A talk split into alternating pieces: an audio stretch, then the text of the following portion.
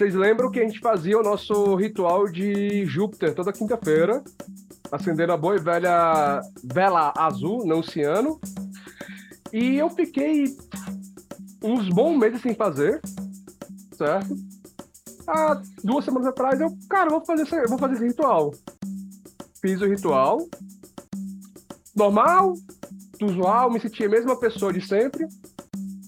Sexta-feira agora, lança a nova coleção de Magic. Eu vou lá, compro algumas cartinhas, abro um booster, um pacotinho, uma carta de 615 reais. Mas, feitosa, isso é verdade mesmo, mano? Cuidado com os falsos profetas, que vêm até vós vestido como ovelhas, mas, interiormente, são lobos em pele de cordeiro.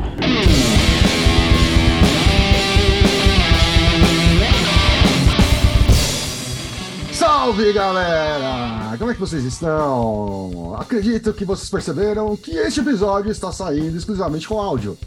Por quê? Porque vocês não vão mais ver nossas caras bonitas no, no vídeo. Basicamente, encher o saco ficar editando aqui. A partir de agora, o Lupus em Fábula vai ser exclusivamente áudio. Nós até vamos mandar por YouTube, porém, vai só o áudio, porque a gente não vai ficar subindo nada também. A gente vai subir o podcast e o sistema vai fazer isso sozinho. Então, a partir de agora, voltamos às origens e estamos somente em áudio, e portanto, a partir deste momento, não acredite em nada do que você vai ouvir. E hoje estamos aqui com um time grande, porque como não tem que editar vídeo, a gente pode botar mais gente na parada. E eu tô aqui com meu amigo Kusamitri, diretamente das terras da rainha que morreu. E agora ele tem um novo rei. É, agora é o rei, né? A terra do rei, velho. É, vamos ver o que, vai sair disso aqui, porque, como você falou, um time grande hoje para poder debater uma parada e eu não sei, não me responsabilizo por nada que for dito. Estamos aqui com várias pessoas que já passaram por aqui. Temos aqui, num time de arte, Siri, o nosso praticamente príncipe do Brasil, Dom Siri. E aí, Sirizão, como é que tá? Dom Siri de Olhês e Bragança, me respeita, respeita minha tradição. Cadê meu, meu título inteiro? Cadê meu nome inteiro? É o King, King Size. Herdei, herdei com tanto suor e, e lágrima. e aí, gente, beleza? Valeu o convite aí. E nosso arquiteto, professor de História da Arte, Andy. Oi, sou eu. e diretamente das terras do outro lado da, da cordilheira, Caio San.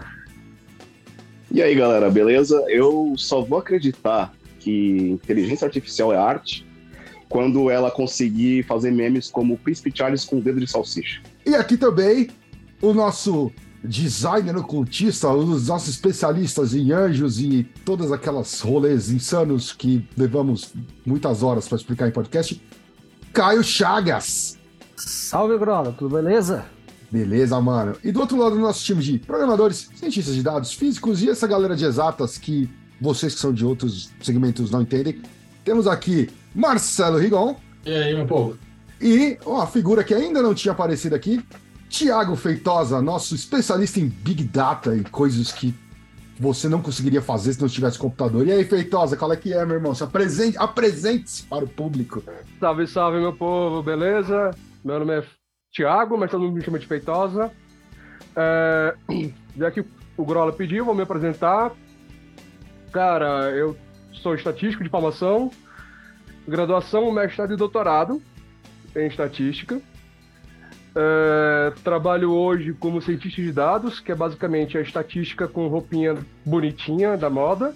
Conheci o Grola é, há pouco tempo atrás e agora virando esotérico, virando tarozeiro. Totalmente paradoxal. Tamo junto, é nóis. Bom, pessoal, então, antes de começar, vamos para os nossos recados. Bom, pessoal, não temos muitos recados. Esse aqui é um episódio já quase de fim de ano. É, como já mencionei aqui na piadinha no começo do episódio, basicamente o que a gente tem para dizer são as modificações que vão acontecer no Lupus em Fábula. Ah, tá, devido ao pós-pandemia e tudo mais, e as demandas de YouTube, e o próprio YouTube em si, por N questões, tá? É, as demandas baixas de visualização do YouTube, a gente está voltando às nossas origens e mantendo o Lupus em Fábula novamente só em podcast. Não quer dizer que eventualmente a gente não vai colocar alguma coisa ou outra no canal. O canal continua ativo. Se você quiser assistir algum dos vídeos antigos, vai continuar, todo o material vai continuar lá. Eventualmente, uma palestra, alguma outra coisa, ah, também pode ir para o canal. Alguns programas continuarão só em podcast a partir do ano que vem, sem data definida ainda. E alguns, problemas, alguns programas, como Liftarô e Runologia, por serem programas que dependem essencialmente do vídeo, vão, ser, vão parar por enquanto. Lembrando que os programas param, mas os cursos continuam, tá? O curso, o Runologia, está disponível é, a edição gravada, tá? Tá, é, tá, tá por que link, Cussa? Cronologia.com.br é, então você já vai direto, ele já faz redirecionamento, você cai na plataforma. Então, se você quiser fazer o curso de runas, ele está disponível. E os cursos de tarô, as edições para o ano que vem. Lembrando que esses, por enquanto, ainda são ao vivo.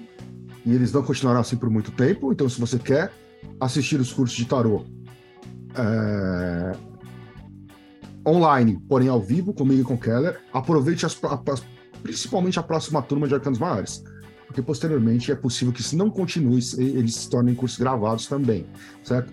Ah, o nosso Linktree continua ativo, então todos os outros links, os links de produtos e aplicativos e etc, etc, estão, estão ah, ah, no Linktree. E linktree.com.br leafrod, é isso, né, Cussa? É linktree.com é? É, link, cara, é linktr.es, se eu não me engano.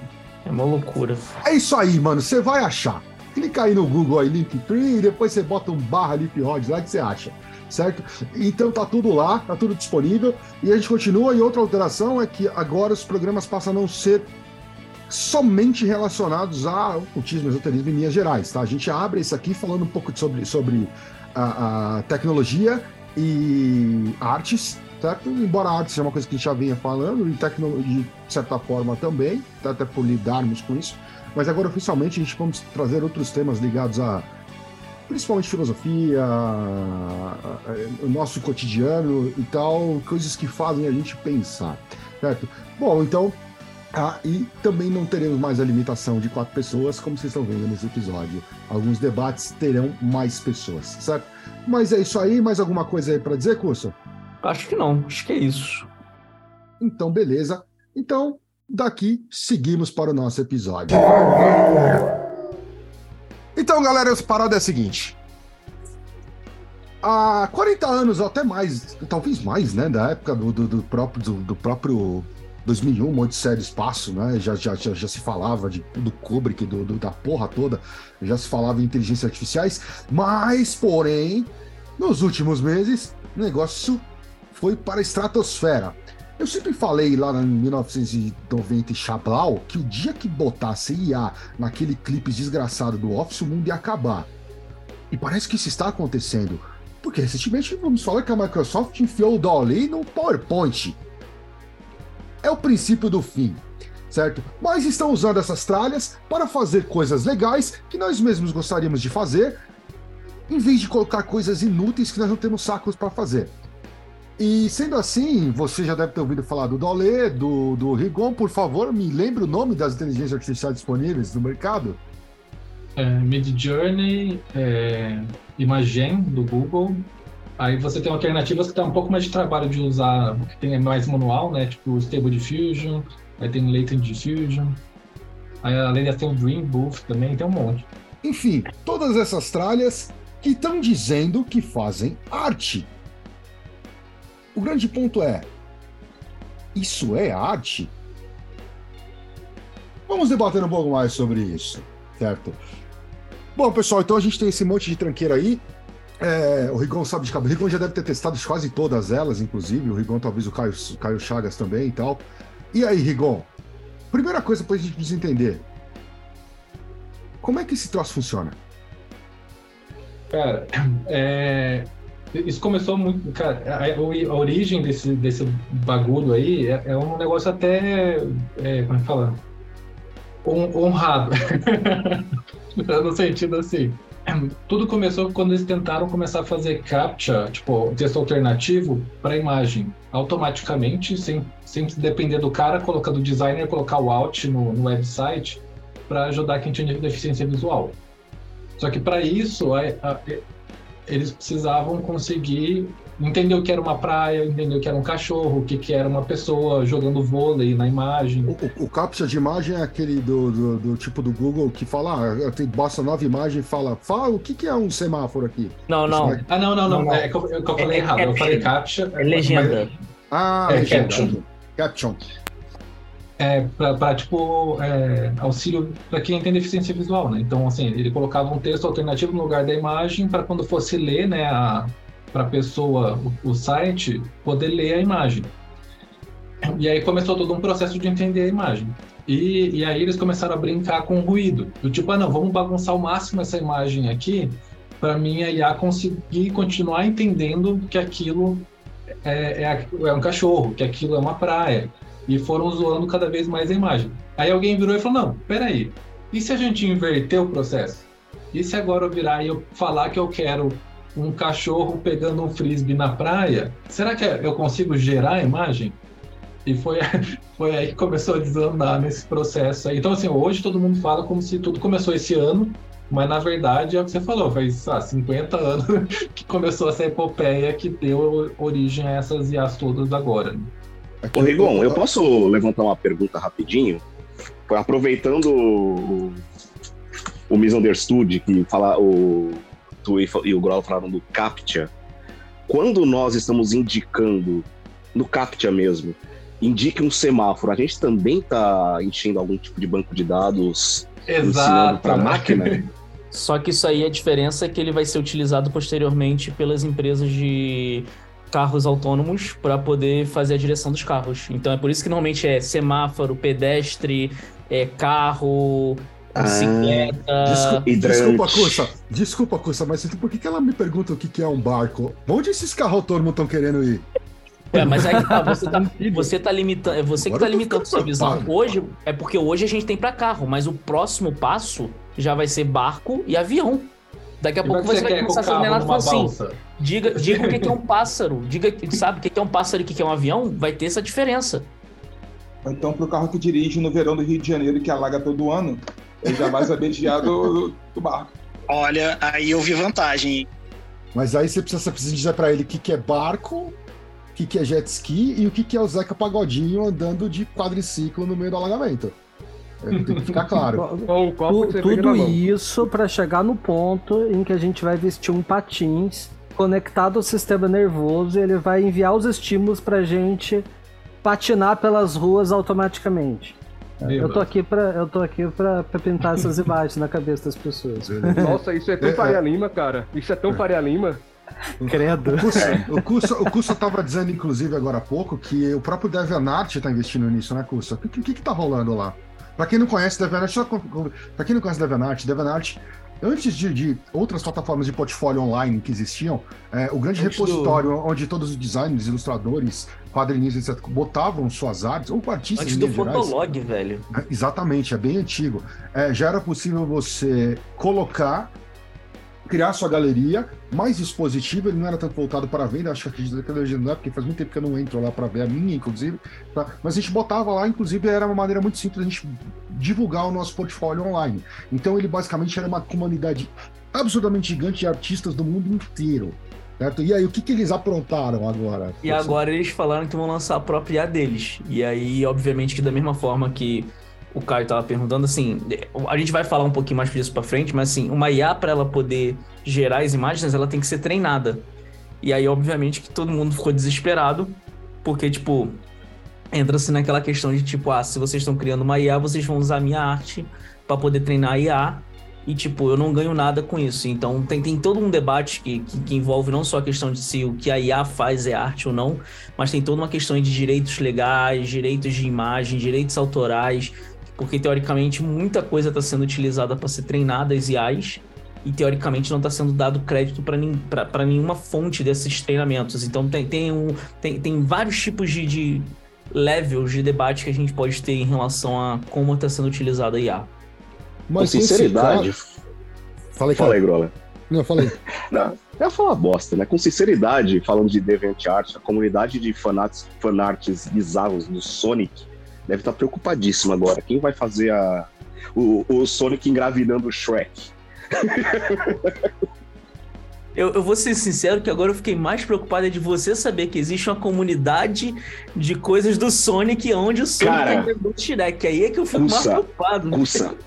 Regra Velho, 34. Se você, digitar, se você digitar Sonic no Google Imagens, seus olhos vão derreter. É basicamente uhum. isso. Cara, é eu, eu, acho que agora, agora eu fiquei curioso. Eu acho o seguinte, eu acho que assim, se a gente puder usar essa, essa, o algoritmo da SA para ser treinado só baseado nas artes que você tem lá, você tem uma IA que consegue fazer o seu trabalho por você. Aí eu vi vantagem, entendeu? Porque eu só viro para IA e falo, ah, mano, tu faz isso aí porque eu não tô afim agora. Ela vai fazer uma coisa que teoricamente você também faria. Isso seria muito legal. Porém, a questão é o seguinte, que é o grande, o grande ponto aí. É... Aliás, antes de outros pontos, deixa eu entender uma coisa. Antes, eu ia jogar a bola pro, pro, pro Rigor e pro, pro Feitosa, mas deixa eu falar direto com o Siri, com, com o Andy e com o Caio. Primeira coisa, o que é? Defina a arte. Aí fudeu, hein? Igual definir o mal, né, cara? Aí já chega assim com essa? Defina a arte em um tweet, de forma Isso. irrefutável. Diz o historiador da arte E.H. Gombrich, em seu História da Arte, trabalho seminal utilizado nas academias e escolas de belas artes mundo afora, que não há arte a artistas. Ou seja, ele também fugiu desse debate. Não, não tem Olha. como, cara. Não tem como chegar nesse debate achando que vai vai dar bom definir assim de um jeito simples, porque cara, não rola. E sem contar que, aproveitando esse, esse gancho do Gombrich, quem é que resolve estudar a arte e é um autor de, de livros e e, e, teórico e tudo mais, geralmente é o cara branco, europeu, hétero, que, que diz o que é arte para ele. Ele desconsidera o que é o que é exótico no sentido de o que é fora da bolha dele, né? Então, assim, trabalhar com o conceito de arte é, é muito relativo. Mas se eu puder acrescentar alguma coisa, eu eu digo aqui meus dois centavos, dou aqui meus dois centavos, dizendo que a arte passa principalmente pela intenção do artista. Então, e é aí que tá o grande ponto. Pô, eu é, concordo pra caramba com isso aí. Eu preciso pirar, muito. eu preciso pirar. Eu é, preciso pirar, gente. Mas peraí, peraí, peraí, peraí, peraí, peraí, peraí. Porque aí tem o seguinte: se, se eu não consigo ter uma definição clara do que é arte, como é que eu posso dizer que o, que o material gerado por uma IA não é arte? Aí é que Você, dá. Cada um vai ter a tua opinião, e, e, e essa é a parada. Ah, eu vou é, dar cadeirada em vocês. Peraí, peraí, peraí, peraí, peraí. Vai, Não. Caio Sam. Primeiro... Vamos lá, vamos lá, vamos lá. Primeiros mais velhos, vamos lá. É. Ó, oh, oh, caralho. Respeita aí, hein? é, de fato, eu acho que é muito. É até pretencioso a gente tentar definir o que é arte, mas a gente pode pelo menos fechar um pouco esse escopo. Basicamente, o, o, o ser humano ele chama de arte tudo que é feito pelo ser humano. Então, até o momento, não sei se vocês estão de acordo comigo, só o ser humano pode fazer arte.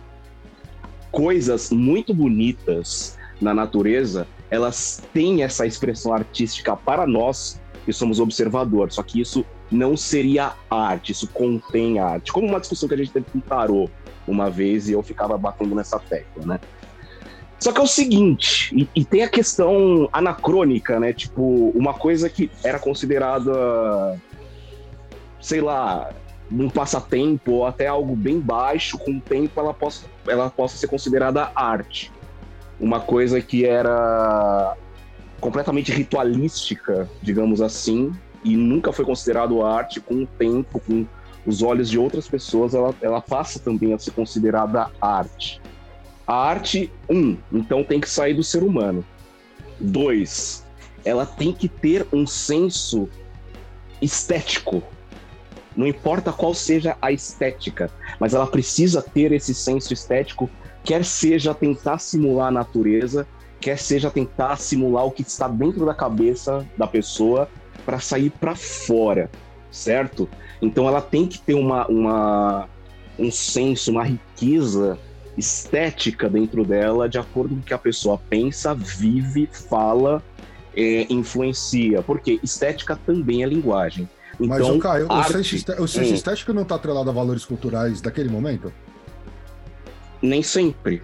Nem sempre. Por exemplo, é, se a gente pega arte rupestre, né? Nós nem sabemos quais são os valores culturais daquele momento. Nós é, chutamos, digamos, eu, eu, agora os antropólogos vão ficar loucos comigo, mas eu imagino que nós temos suposições do porquê que eles estavam fazendo aquelas imagens. Só que pra gente, ela, ela tem um senso estético poderoso. Né? Ela evoca um primitivismo, ela evoca algo. A gente que já tá cheio de coisas na cabeça, né? De, de, de períodos artísticos, de movimentos, de estudo e tudo mais, saca? Mas a, a, arte, ela, ela consegue abarcar tantas pessoas que já têm um, uma biblioteca de referências em sua cabeça, o que dizem ser chamado de cultura, é, é, o famoso homem branco. O homem branco considera a arte o que ele vê mais ou menos quase como um espelho, né? E só que a arte também ela, ela impacta, ela toca de alguma maneira pessoas que seriam iletradas. É, as pessoas vão falar isso, tipo, porra, isso é arte. Então, o ponto 2, senso estético. Ponto 3, que eu acho que é importante e que tá me fugindo da cabeça, vou chegar lá, mas temos a arte feita por humanos, temos o senso estético, temos a o sobrepassar da técnica. O que eu quero dizer? O estado da arte. Então, muitas coisas feitas por nós humanos, elas chegam a esse estado da arte. O que, é, o que eu quero dizer? Existe o, o, o artista do crime. Existe um cirurgião que, quando você vê ele fazendo cirurgia, a coisa fica tão perfeita, é quase tão sobre-humano, que a gente fala, esse cara é um artista da cirurgia, esse cara é um artista. Esse cara ele faz uma coisa num nível sobre-humano, num nível que não se aprende na escola, ele, ele ultrapassou isso, saca? Então a arte, é, ela também entra no, no, fazer humano. Então o ponto 3 ele conecta com um. A arte sai das pessoas, ela tem esse senso estético e ela ultrapassa o fazer comum, digamos assim. Se eu pegar esses três pontos e jogar para uma inteligência artificial, hum, por quê? Não é humano, ou pelo menos ainda não consegue ser algo parecido com um humano. Ela é programada para fazer é, fazer a, a, essas coisas. Dois, o senso estético. A estética como linguagem não é criada pela máquina. A máquina simula a estética ainda. Por isso que a gente está entrando nessa discussão de deviante arte, de pegar outras artes, por exemplo. No Dali, você pode escrever capivara pintada por Rembrandt. Então vai sair uma, uma, umas capivaras com o estilo do Rembrandt. Só que eu estou pegando o estilo do Rembrandt. A arte futurista de sei lá o quê. Ela vai pegar todo o banco de dados do que nós humanos consideramos futuristas e está contida na, nessa inteligência artificial para ela fazer uma arte futurista para a gente entender aquilo como arte futurista. Só que são sensos estéticos que já estão pré-estabelecidos por nós.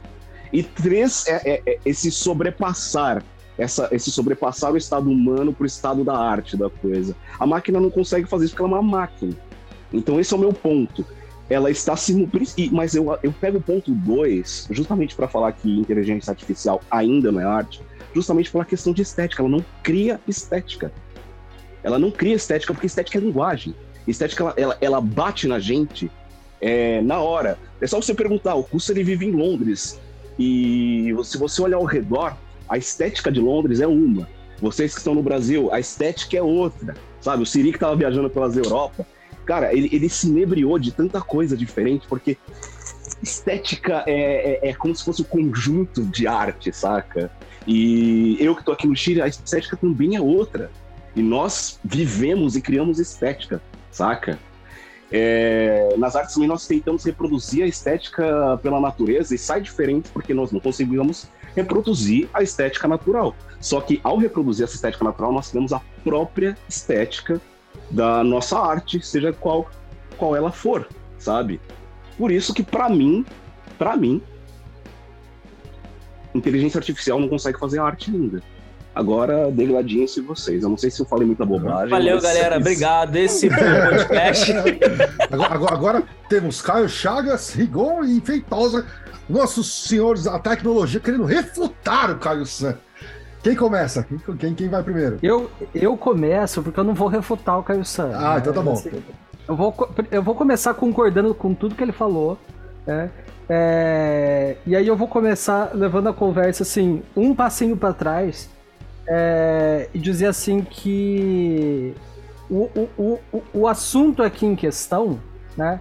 É, a gente não precisaria chegar numa definição de arte para conversar é, sobre as imagens produzidas por inteligência artificial. Por quê? Porque eu acho que o assunto aqui em questão é definir o que, que essas IAs estão efetivamente fazendo. Né? Porque quando a gente fala de é, é, arte gerada por inteligência artificial, a gente está usando buzzword, né? A gente está usando né, um termo criado de forma é, marqueteira né, para divulgar é, uma série de, de serviços e produtos né, é, que eles são efetivamente vendidos. Né? Agora, o que, é, se a gente for trazer assim para uma é, definição mais técnica, o que essas IAs fazem são gerar imagens elas geram imagens. Nós não estamos falando de arte gerada por IA, nós estamos falando de imagens gerada por IA. E aí, eu, eu acredito então, então, que... Só, mas só um parênteses, Caio, mas não é isso que vem sendo divulgado, por exemplo. É, exatamente. A, a, mídia, é... a mídia, pesadamente, fala de arte gerada por inteligência artificial. Porque é buzzword, é buzzword, né? Eu tô... Não, olha só, rapidinho, o, o Brola, o ponto é, a mídia, independente do que a gente quiser, ela vai falar o que ela quiser. E tanto é o que o Caio tá falando que é buzzword, que a gente reuniu oito candangos aqui hoje para poder falar sobre essa porra. Porque se eles tivessem falado só que, tipo assim, IA tá gerando imagens e pessoas estão usando as imagens geradas por IA como se fossem arte, talvez a gente não ia estar tá aqui debatendo. Então, assim, a forma é, é, muito uma questão de como que a história se. É, é, Lembre-se, marketing é você vender uma história. Se ele falasse assim, pessoas estão gerando imagens e depois utilizando elas como se fossem obras de arte feitas por elas próprias, não vai gerar um impacto tão grande do que IA está gerando arte. Sim, Cussa, mas o problema é o seguinte: a mídia manipula as pessoas. O que a Sim. mídia está falando manipula o indivíduo na ponta final. Certo? Sim. O que a gente começa a ver é, por exemplo, situações onde pessoas começam a perder seus, seus empregos como ilustradores, como, criati como criativos, porque o cara pode simplesmente fazer, digitar qualquer merda no, no, numa dali e, e, usar aquele conteúdo. Entendeu? Sim, mas é a, aí, Grola, aí, Grola, eu acho importante pontuar o seguinte, né? O interessante perceber aí é que o mercado de trabalho não está interessado em arte, ele está interessado na produção de imagens. É, o, embora eles embora diga, né, tem uma vaga para contratar um artista, o que objetivamente a empresa está tentando fazer é produzir imagens. Né? Então o que a gente está vendo aí é a substituição do, a, do artista, especificamente do artista ilustrador, artista desenhista, artista pintor, tá? É a substituição dele por uma inteligência artificial no que tange a produção de imagens, né? É, e ainda assim, essa é uma substituição parcial, né? Essa é uma substituição parcial, porque você, por mais que você tenha é, assim, gente, é, eu vou até já assim, já logo de cara, né, é, de, de dizer uma coisa aqui. A gente vai ter muita conversa, vai ver muita conversa dizendo, ah, mas a IA tem sério, vários defeitos. Ah, mas as imagens são produzidas com sérios problemas. A gente pode até falar dos problemas aqui, só que esses problemas eles estão, eles estão acontecendo hoje. Né? Semana que vem essa conversa vai ser diferente.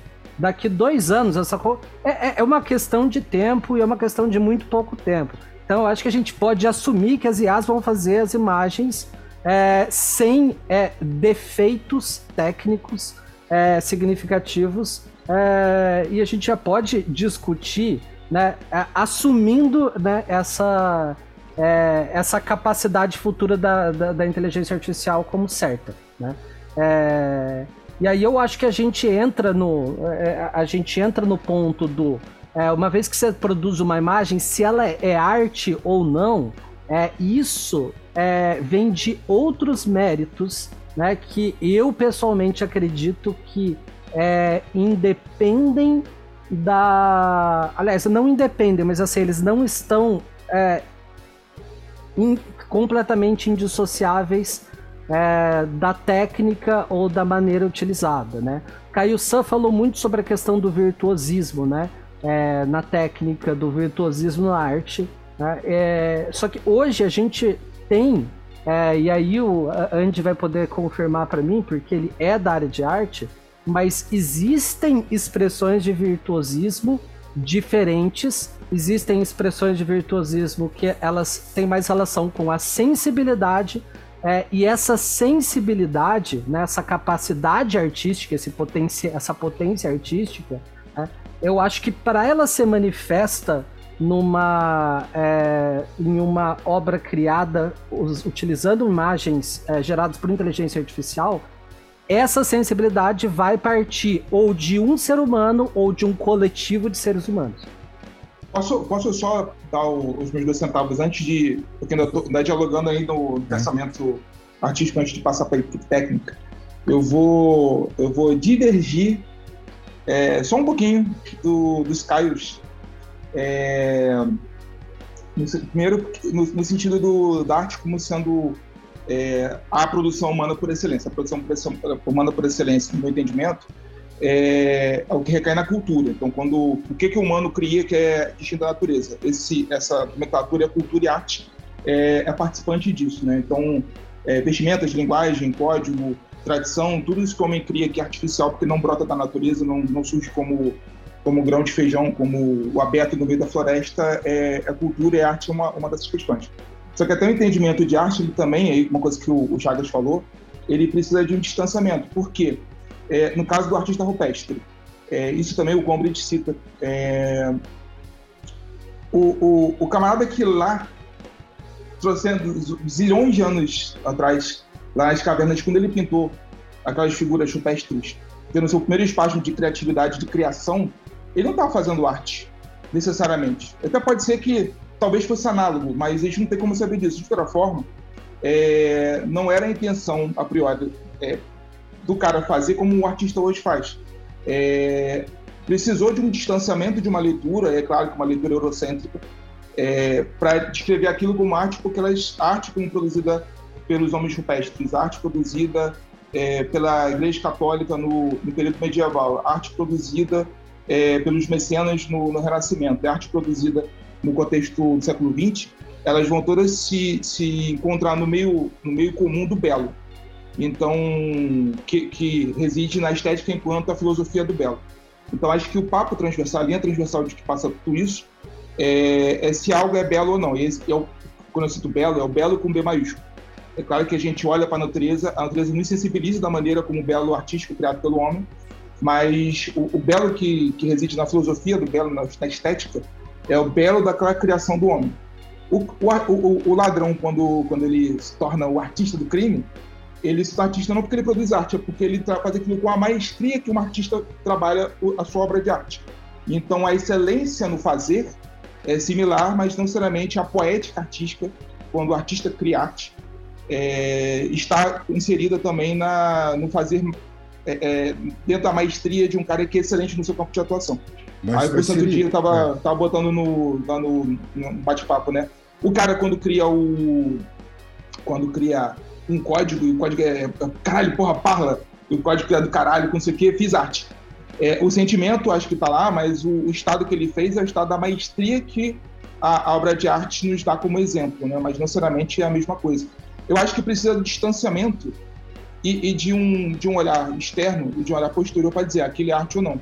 Enquanto a gente vive é, o, o fenômeno ainda, a gente já está participando dele, não tem esse tempo, esse distanciamento, para depois, gente como fazendo a leitura, aquilo se dialoga com, com Marte ou não, né? Mas seria. Mas seria. A gente falou exatamente isso. Peraí, peraí, cara, mas Siri, é, em relação à intenção, com a palavra que você usou, quando você referiu à arte rupestre, Uhum. é, eu posso dizer que arte precisa ter intenção ou não? Então, mas o papel da arte ele muda também com o tempo. O papel Não, da arte mas- muda com o tempo, o fazer artístico muda com o tempo, porque é, arte, arte românica, a arte das igrejas, dos vitrais, ela tinha a intenção de comunicar a palavra do Senhor para o seu público iletrado, que era é, pastoreado pelos, pelos, pelos padres e pelos sacerdotes. É, posteriormente, historiadores da arte apontaram aquilo e falaram: aquele arte. Ele, ele reside no campo do belo, na técnica, no fazer, aquele arte. Entretanto, arte- o que a gente chama de arte, ali tinha uma função de comunicação. O que a gente É, pode dizer que é parecido parecido com o que aconteceu na arte rupestre. A princípio, pode-se imaginar que aquilo tivesse mais uma intenção Uma função. de comunicação, uma função de comunicação. Estou Qualquer fazendo seja. aqui, o que é o que a gente faz, estou fazendo aqui uma história em quadrinhos para contar como você caça o, Auroch, certo? Do que a arte propriamente dita. Não Eu, vou- eu vou fazendo- dar um, eu vou dar um exemplo mais particular é, que eu vivi é, diretamente. Eu sou bacharel em artes plásticas com especialização em gravura pela Escola de Belas Artes da UFRJ. O, meu campo de estudo, ele nasceu é, como um ofício. Quando você não tinha offset, você usava lá as prensas litográficas para fazer rótulo, fazer capa de livro, fazer cartaz. Um dos meus artistas preferidos, o, sou apaixonado, é o Alfonso Murra, que é cartazista do caralho, assim, é maravilhoso. É, o, o- o trabalho Sim. dele é fracionado. É o, é o, é o- são as imagens que ele fez e a, a impressão que a, a casa litográfica produziu. Que ele criou a imagem, só que a própria excelência do mestre litográfico que imprimiu aquilo também participa do trabalho dele. Quando você vai à exposição, está lá assinado o, o litógrafo, né, que imprimiu aquilo também. E aí um dia veio o offset.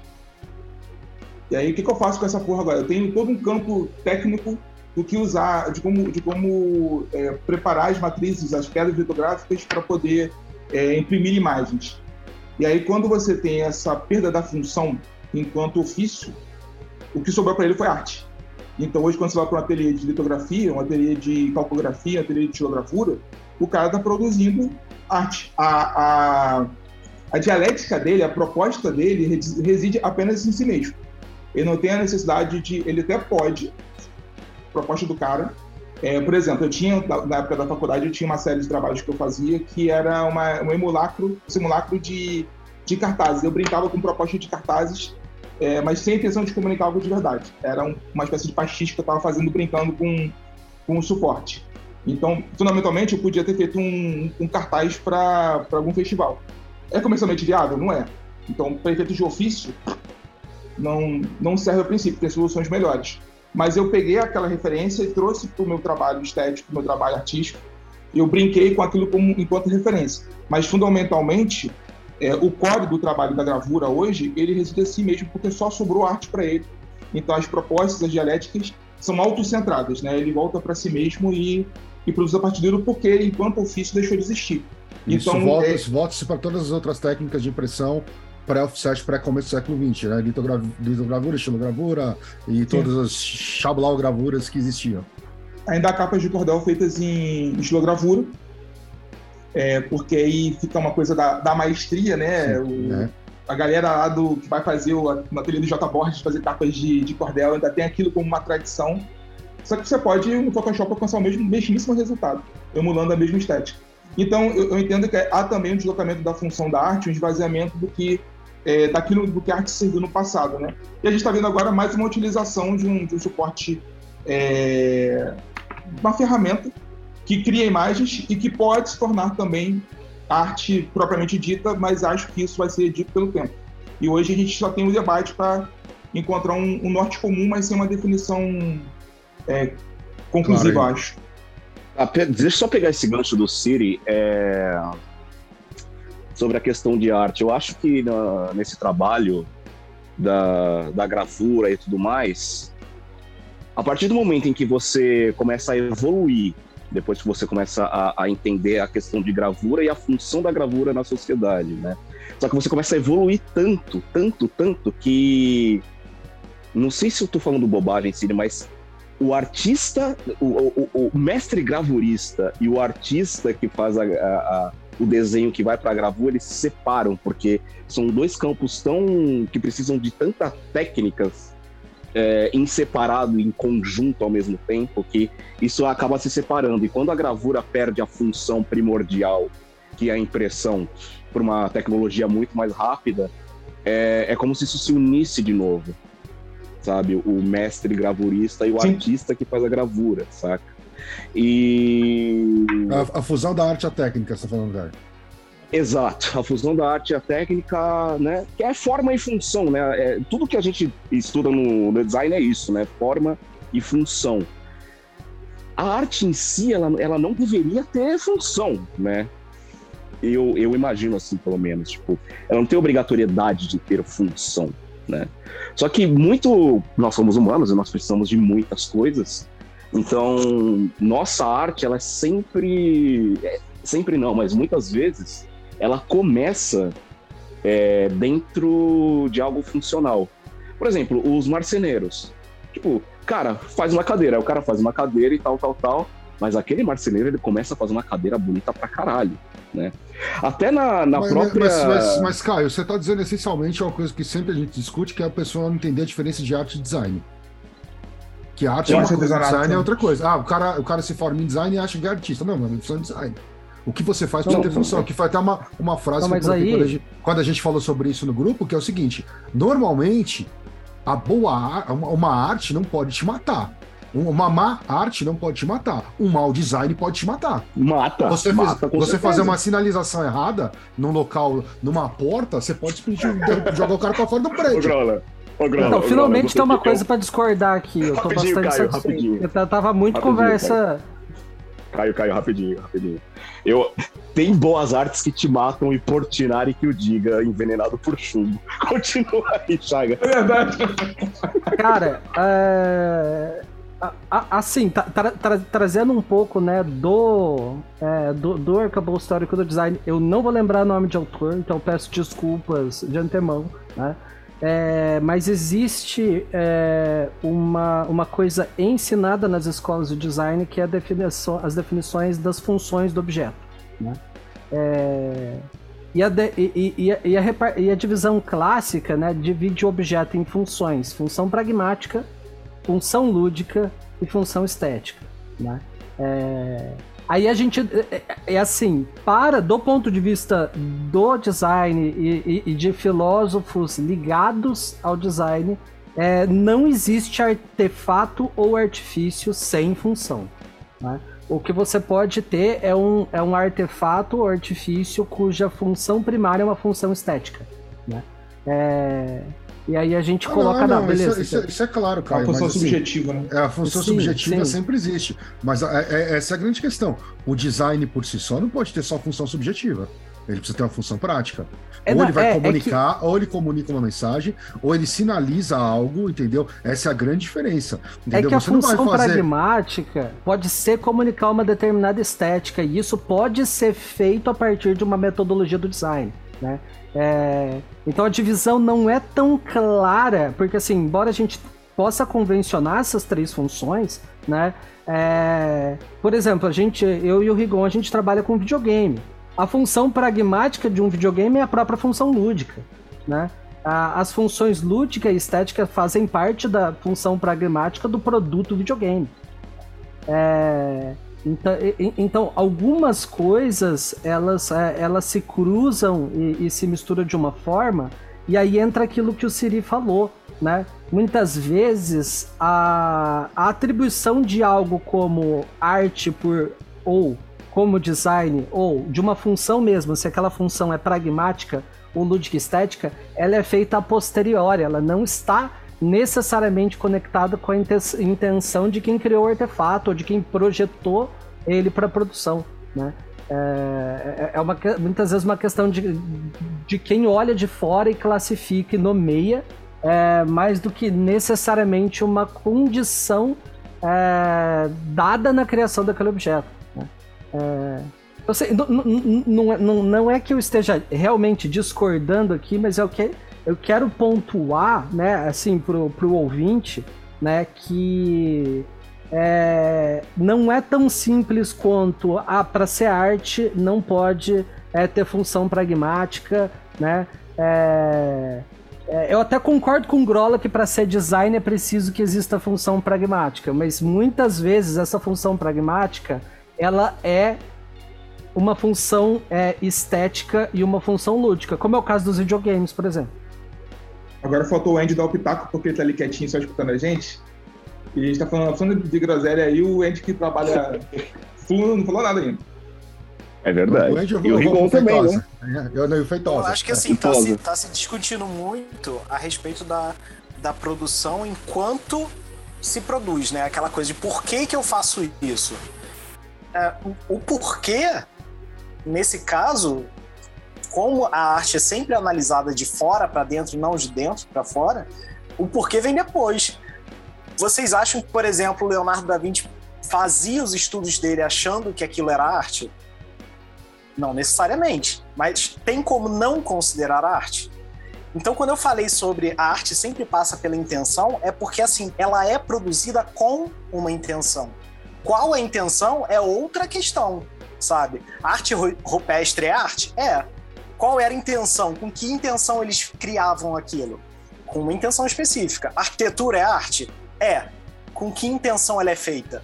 Sabe? Então, assim, a produção da arte é uma questão. O produto dela é outra. Entendeu? Você faz aquilo para ser arte, é um objetivo específico, também passa por uma, por uma intenção. Mas o resultado final independe da intenção, sabe? E aí eu concordo muito com o que o Grola falou, porque assim, a, a intenção do design não é necessariamente arte e nem necessariamente o resultado final vai ser considerado arte, sabe? É, uma, é, mais uma produção mesmo, algo com objetivo específico que pode ou não ser considerado. Até porque no design, no, é, no, design tem alguns valores que às vezes implicam em que você literalmente se afaste do que, por exemplo, o Siri chamou do belo. Certo? Às vezes no design, sim, sim. e por esses fatores, normalmente eu estou falando do cliente, que pede para você enfiar coisas absurdas no layout. Real, certo? real. Que afastam você de forma que você, você olhando aquilo como, como é. função, entende como funciona, mas você odeia aquilo como arte. A ponto Sim. de você, às vezes, até negar a autoria. Você fala, eu não fiz isso. Sim. Entendeu? Sim. Eu, eu até lembrando dessa questão da, de trabalhar como designer, né? Além do cliente, tem a questão do orçamento, né? Sim, Como sim. o trabalho do design ele é limitado pelo orçamento, só que se a gente for ver, a, a, arte também ela tem as suas limitações, né? Por isso que o artista sofre tanto, né? É, Andy, você falando desse negócio da, da função de arte, é um erro eu pensar que as esculturas, digamos assim, gregas, que recentemente a gente descobriu que eram todas coloridas e sempre eram feitas para louvação de deuses, né? É, os romanos pegam aquilo, entendem aquela estética toda branca, toda mármore e tudo mais, e começam a louvar o próprio ser humano. Né? então a, a, a, própria visão artística do que era grego acaba mudando na mão dos romanos e chega até hoje, né, pra gente, o clássico, né? O clássico já não é uma coisa clássica, o clássico já é uma coisa nova, né? É, nesse caso, por exemplo, a gente entende que a, a intenção acabou mudando durante o processo do entendimento do que é arte. Né? Aquela coisa, se considerava arte antes, tinha uma função, só que quando foi consumido já tinha mudado de estado e foi consumido e foi é, absorvido nesse novo estado e foi replicado a partir daí. Então, assim, é um processo sem fim também. E não quer dizer que o que é considerado arte hoje ou não vai ser considerado arte ou não amanhã. Também tem é, essa questão. Isso a gente falou, inclusive, naquela, naquele podcast sobre tarô e arte, né? Tarô é arte. Será que existe arte no tarô? Então, assim, tem um, um bocado de discussão. Isso é papo para dias, assim, não dá para resumir em, curto tempo. Mas é, até no romper da arte, existe arte.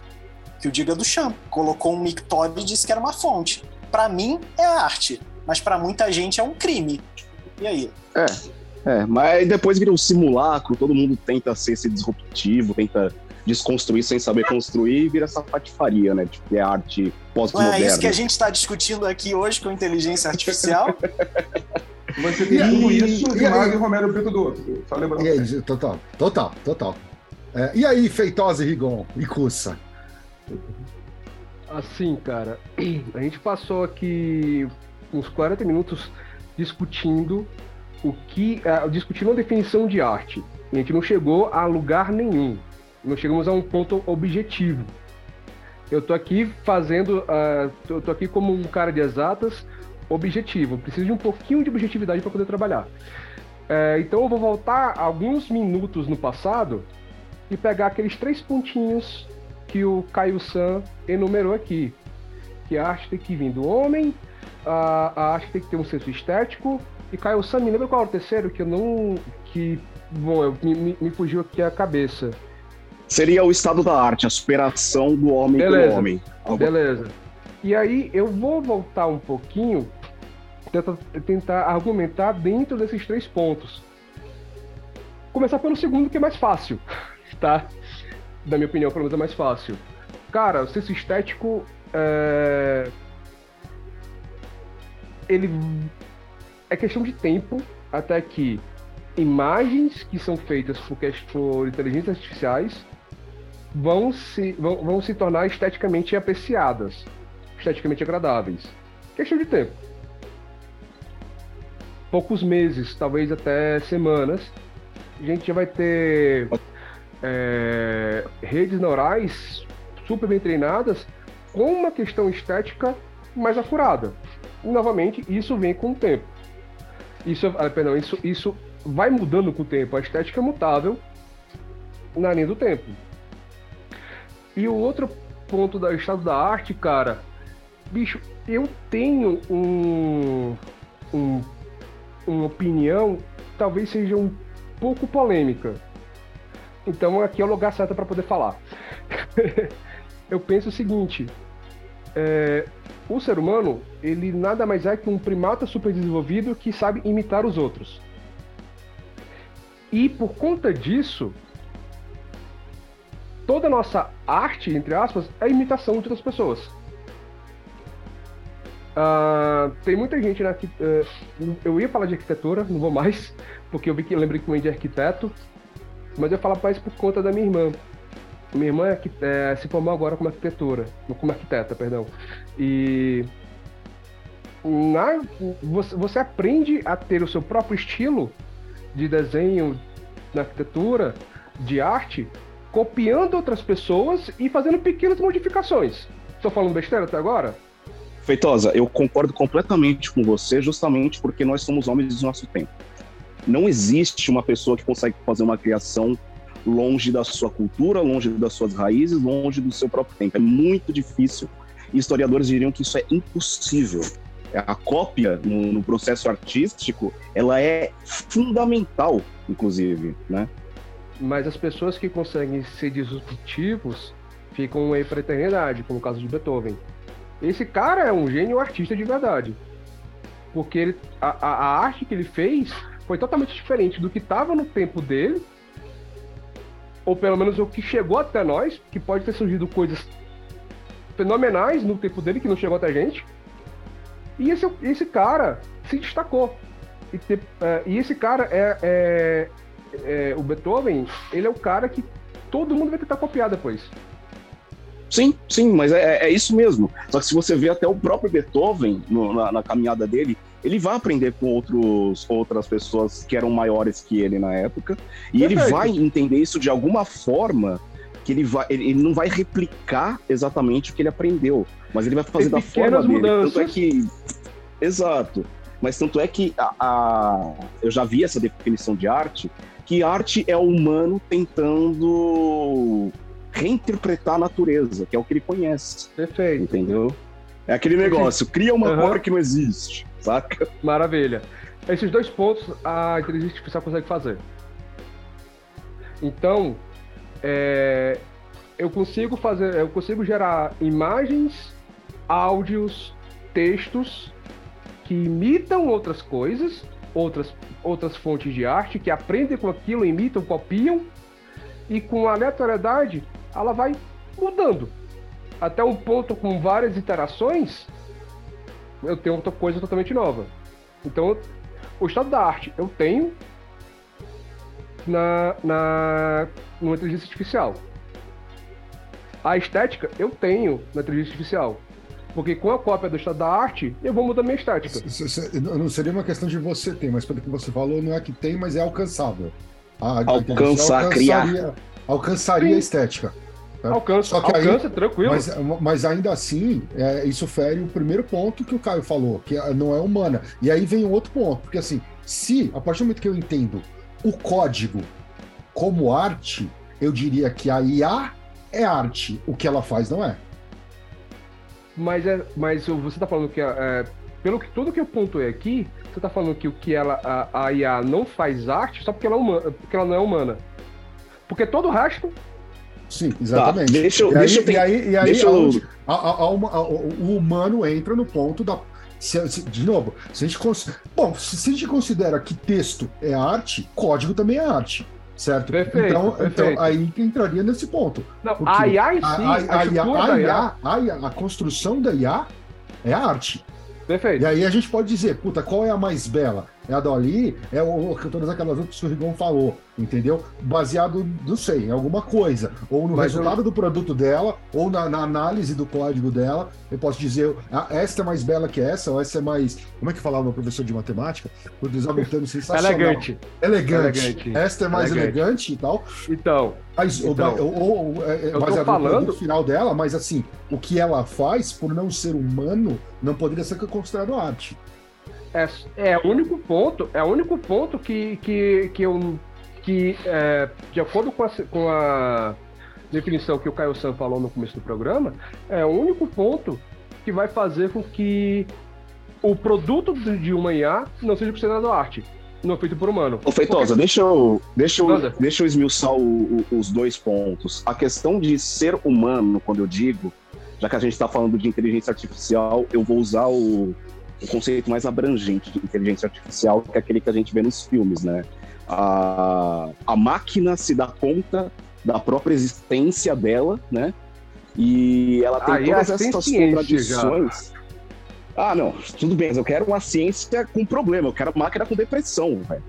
não, é, é, é, disso que eu, é disso que eu tô falando, de então, tipo, humano, é. porque um artista, ele tem o ateliê dele, ele tem os ajudantes dele e tudo mais, e para ele criar a arte é um, é um processo demorado, é um processo que ele, a, a vida dele é, é, consumida pela arte. Ele tem que emergir, emergir tem que tipo, afundar para fazer um processo que dura meses e tudo mais. Não, a, a inteligência artificial, o código, ele vai pegar é, um, uma estética, agora explicando também o meu ponto da estética, que já existe. Então, quando eu falo da estética também, é a criação da estética. E a criação da estética, para nós humanos, é algo que dura, é, demora muito tempo, muitos erros e muita coisa. Não que a máquina vá ter que errar como nós e vai ter que demorar esse tempo todo para nós, como nós, mas a, a inteligência artificial ela ainda não consegue criar essa estética, até porque essa estética é uma coisa extremamente rica, como eu disse. Estética é linguagem, estética é como se fosse um puta de um texto que tá na tua cara, só que você não precisa saber ler, saca? Por exemplo, tem uns artistas, tem um artista muito legal que fica fazendo paisagens de bairros suburbanos de São Paulo e do Rio, com aqueles tijolinhos de ladrilho, aquela luz de fim de tarde, a criancinha comprando tubaína na, na vendinha. Cara, isso tudo é uma estética que conversa diretamente com a gente. E quanto tempo esse cara consegue entender essa estética, transmitir essa estética em arte e falar, porra, agora tá legal. Quando a, a, a inteligência artificial conseguir ter essa, essas contradições humanas de tipo, cara, a minha vivência vale para o que eu faço, não é o meu código. É o que eu vivo contribui para o que eu faço. E quando ela conseguir entender a estética, tipo, minha caminhada até aqui, desde o meu código zero até esse momento que eu estou, eu consigo criar algo que também pertence a mim, do qual eu pertenço, eu consigo transmitir isso, aí sim eu vou falar, porra, isso é arte, saca? Mas por enquanto ela está simulando é, a questão do, do ser humano através da estética que já existe, já está pré-estabelecida dentro do código. Por exemplo, o, o, lance que eu falei do Rembrandt. Tipo, sei lá, é... Ai, sei lá, Batman. Não, isso, isso existe mesmo. Então vamos pegar outro exemplo. Sei lá, o filme da Marvel Filme da Marvel feito pelo Tim Burton. Eu ia falar Batman pelo Tim Burton, mas já tem, né, cara? Já tem. Filme da Marvel. Filme Foi- da Marvel feito primeiro, pelo Tim Burton. basicamente. É, tipo, Mas aí, cara, você tá falando já que existe, filme da Marvel é entendeu? arte, né? Aí você tá falando que filme da Marvel é arte, né? Ih, Feitosa, vai se fuder, vou te expulsar Não, agora, agora, assim, eu acho que te- tá tendo uma confusão aqui na gen- eh, entre a gente sobre o que que é uma IA. Porque eu tô vendo, tô vendo a galera falando, falando aqui e, bicho, tem algumas coisas que estão tá dando linha cruzada. Eu acho que é legal só dar uma definição rápida do que que é uma IA. E eu não tô considerando aqui IA o código dela. Igual se você quiser complementar sobre IAs, fala aí. Mas É, assim, eu, eu só queria colocar um ponto, porque, porque senão, assim, não vai fazer mais o menor sentido o que eu ia falar, assim. é, perfeito. antes de entrar nisso, eu acho importante que, inclusive, eu trabalho com IA biônica inspirada em psicanálise freudiana, que tem a ideia, a- a- a- o objetivo de repetir o humano para ter um resultado estético melhor. Então, assim, você tem Deixa eu N só fazer um parênteses. Deixa eu fazer um parênteses. Pra você que está ouvindo esse programa, se você acha que o bagulho tá muito louco, perceba que o Rigon falou que ele trabalha com, com quem, Rigon? IA o quê? É uma IA biônica. Continua. Que é- que é baseado em psicanálise freudiana. Chupa essa. É uma IA que fala, seu problema é cacete. É, mais ou menos, mais ou menos. quase, quase. Ma- Mas tem um, tem um ponto que eu queria levantar aqui, é nu- numa questão mesmo de, de entender os limites. É meio que na coisa do, do barco de Teseu.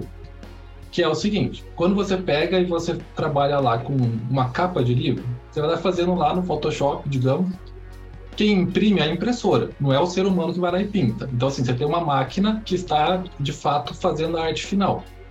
Não é o ser humano. Ele deu o input, não, não, calma aí, calma aí, Grola, vou chegar. Aí você tem, por exemplo, o negócio de você apagar uma imagem no Photoshop, de contextualizada, que ela vai gerar a pattern do background sem que você tenha desenhado aquilo. É uma IA que constrói isso para você e te ajuda. O quanto a gente pode ir tirando o ser humano da jogada e para de ser produzido por ser humano? Qual que é o limite? Porque, por exemplo, eu, eu, eu gosto de, de estudar arte, eu sei que eu não sou bom nisso, eu sempre estou fazendo curso de pixel art, eu brinco de marcenaria aqui em casa, tem um monte de, de armário aqui que é feito por mim. É, só que eu sou ruim. E aí, no entanto, agora, com essas IAs é, de arte, eu consegui fazer uma palestra ontem sobre é, pós-capitalismo, que todas as ilustrações são minhas. E aí, não é arte? Foi, foi só uma figurinha que eu coloquei lá? Não, mas peraí, peraí, peraí, Rigon. As ilustrações são suas ou são da IA? Não, então, essa é a questão. Eu, eu tenho a minha intenção, porque o prompt fui eu que escrevi. Fui eu que falei pra ela que ela tinha que desenhar. Ela não criou por conta própria qualquer coisa. Mas, E mas até aí, Rigon, processo. até aí eu invoco, eu invoco o, o Roger Lima, porque as ilustrações que ele fez, por exemplo, para Mitos Modernos, são dele. Mas quem disse que ele tinha que fazer foi eu, e o Keller, entendeu? Mas a ilustração continua sendo dele. O crédito Assim, é dele. Pô, peraí, peraí, peraí, Gola. Quer, Peraí, peraí, quer peraí, dizer, peraí, deixa eu. cons- quer deixa dizer que, que a Frida Harris e a Pamela. Cara, eu ia falar Aê! isso, Caio. Obrigado. Aê! Aí agora temos um problema. Peraí, Cussa, segura aí. Amarra aí, Cussa.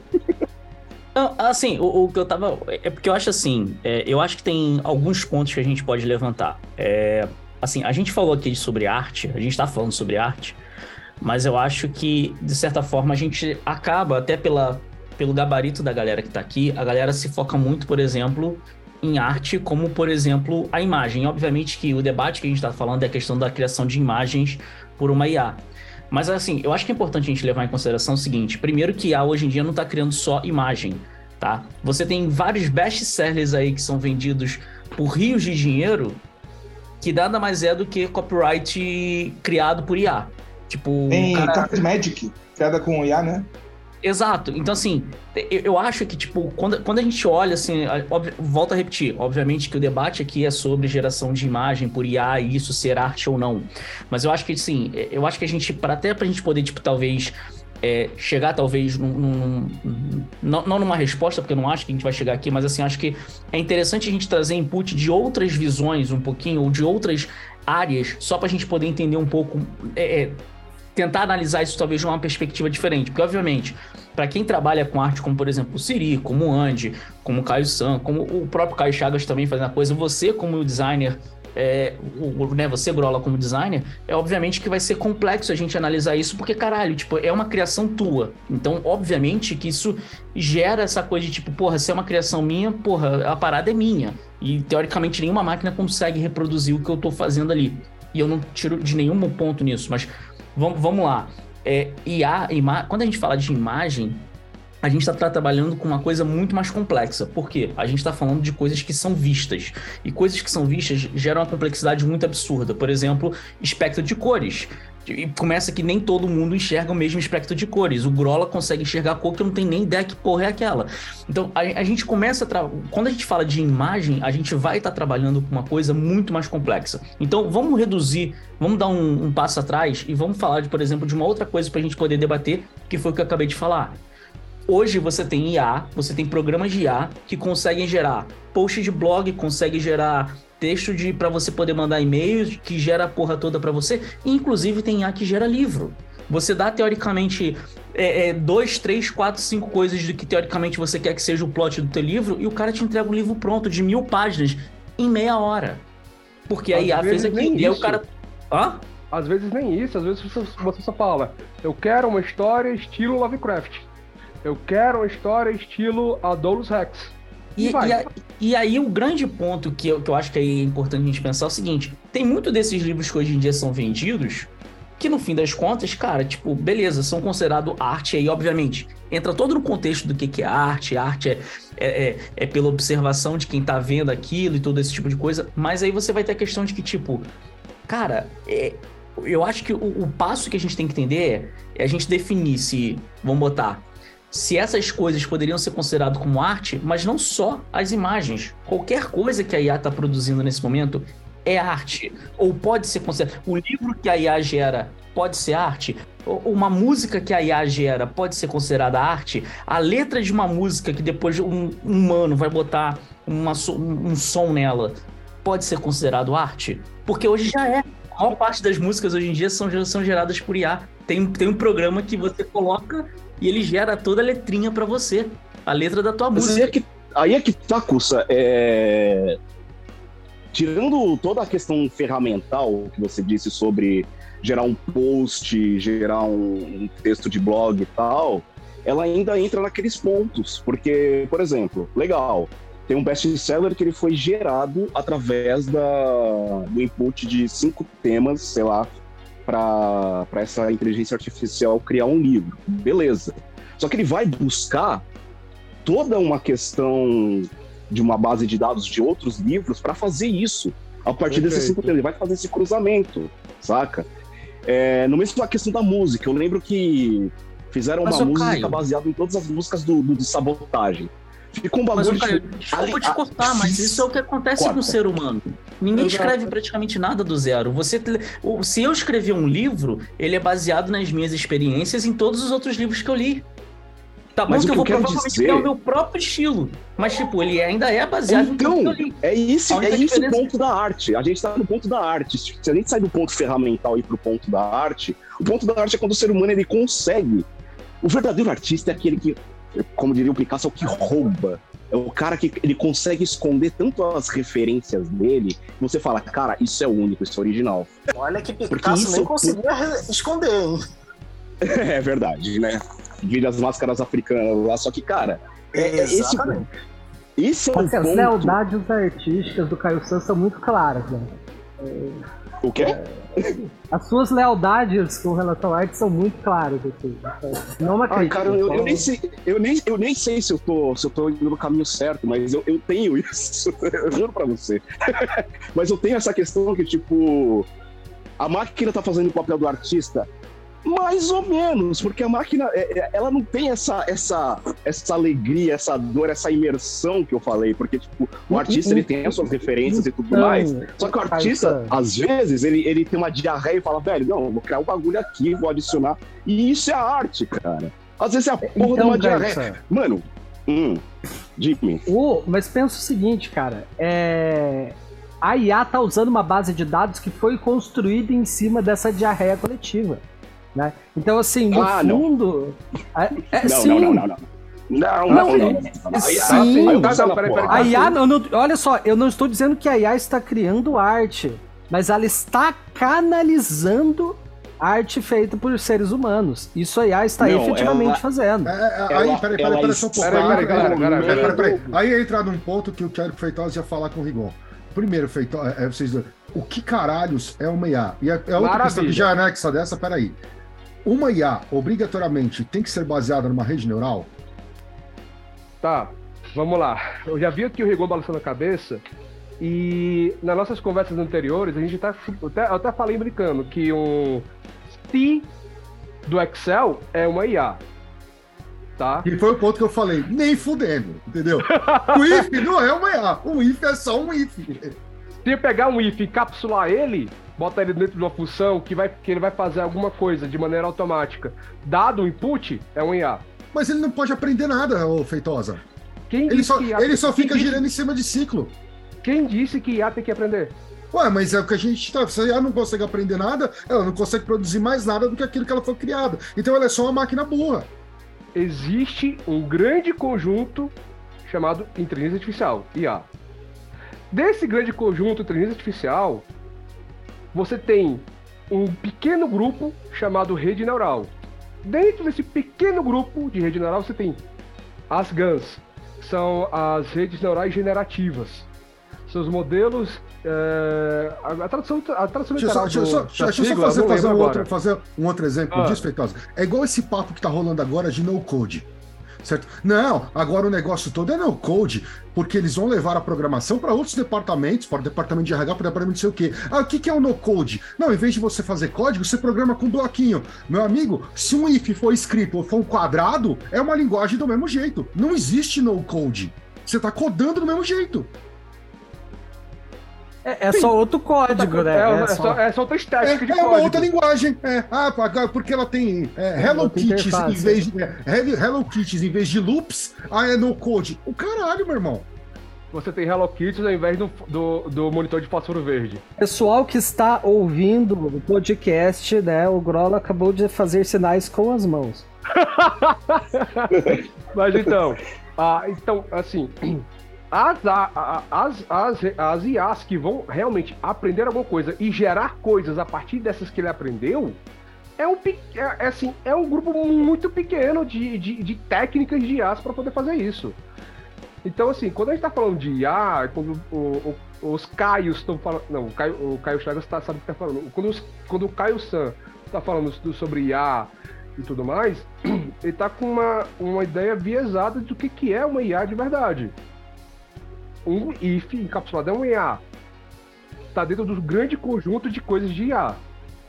Inclusive, só adicionar um negocinho aí. É, essa, mesmo para as IAs mais funcionais, tipo Deep Blue, essas que, que fazem. que a ideia é pegar um jogo de tabuleiro, que tem um, um teorema que diz que todo jogo de turno ele existe uma forma de você automatizar esse jogo no qual você sempre perde ou ganha. Não existe nenhum output diferente disso. Então, qualquer jogo por turno, seja Go, seja xadrez, aqui, é tudo vencível por uma IA. É, é, e aí pegaram uma IA para fazer jogar Go, por exemplo. E ela treinou com todas as jogadas de Go que existem. E aí, no entanto, nas jogadas mais recentes dela, ela começou a fazer jogadas que nunca haviam sido feitas na história da humanidade. Então, assim, ela não simplesmente repetiu aquilo com que ela foi treinada. Ela, pera, pera, ela pera, fez uma criação em cima Deixa eu comparar só. É que eu não lembro o nome dessa que joga Gol com o Deep Blue. É, eu a não sei como. É, como, é, como, a, é, é AlphaGo. AlphaGo, AlphaGo, isso. AlphaGo, Deep Blue. Eu lembro assim, AlphaGo eu não conheço. Eu uso para estudar Go, inclusive. É, o Deep Blue eu conheço, eu, eu, li muita coisa na época, e o Deep Blue ele foi alimentado com partidas de outros jogadores. É por isso que eu falo que quando você fala que o Kasparov perdeu para uma máquina, desculpa, ele não perdeu para uma máquina, ele perdeu para todos os outros jogadores de xadrez da face da Terra jogando juntos ao mesmo tempo.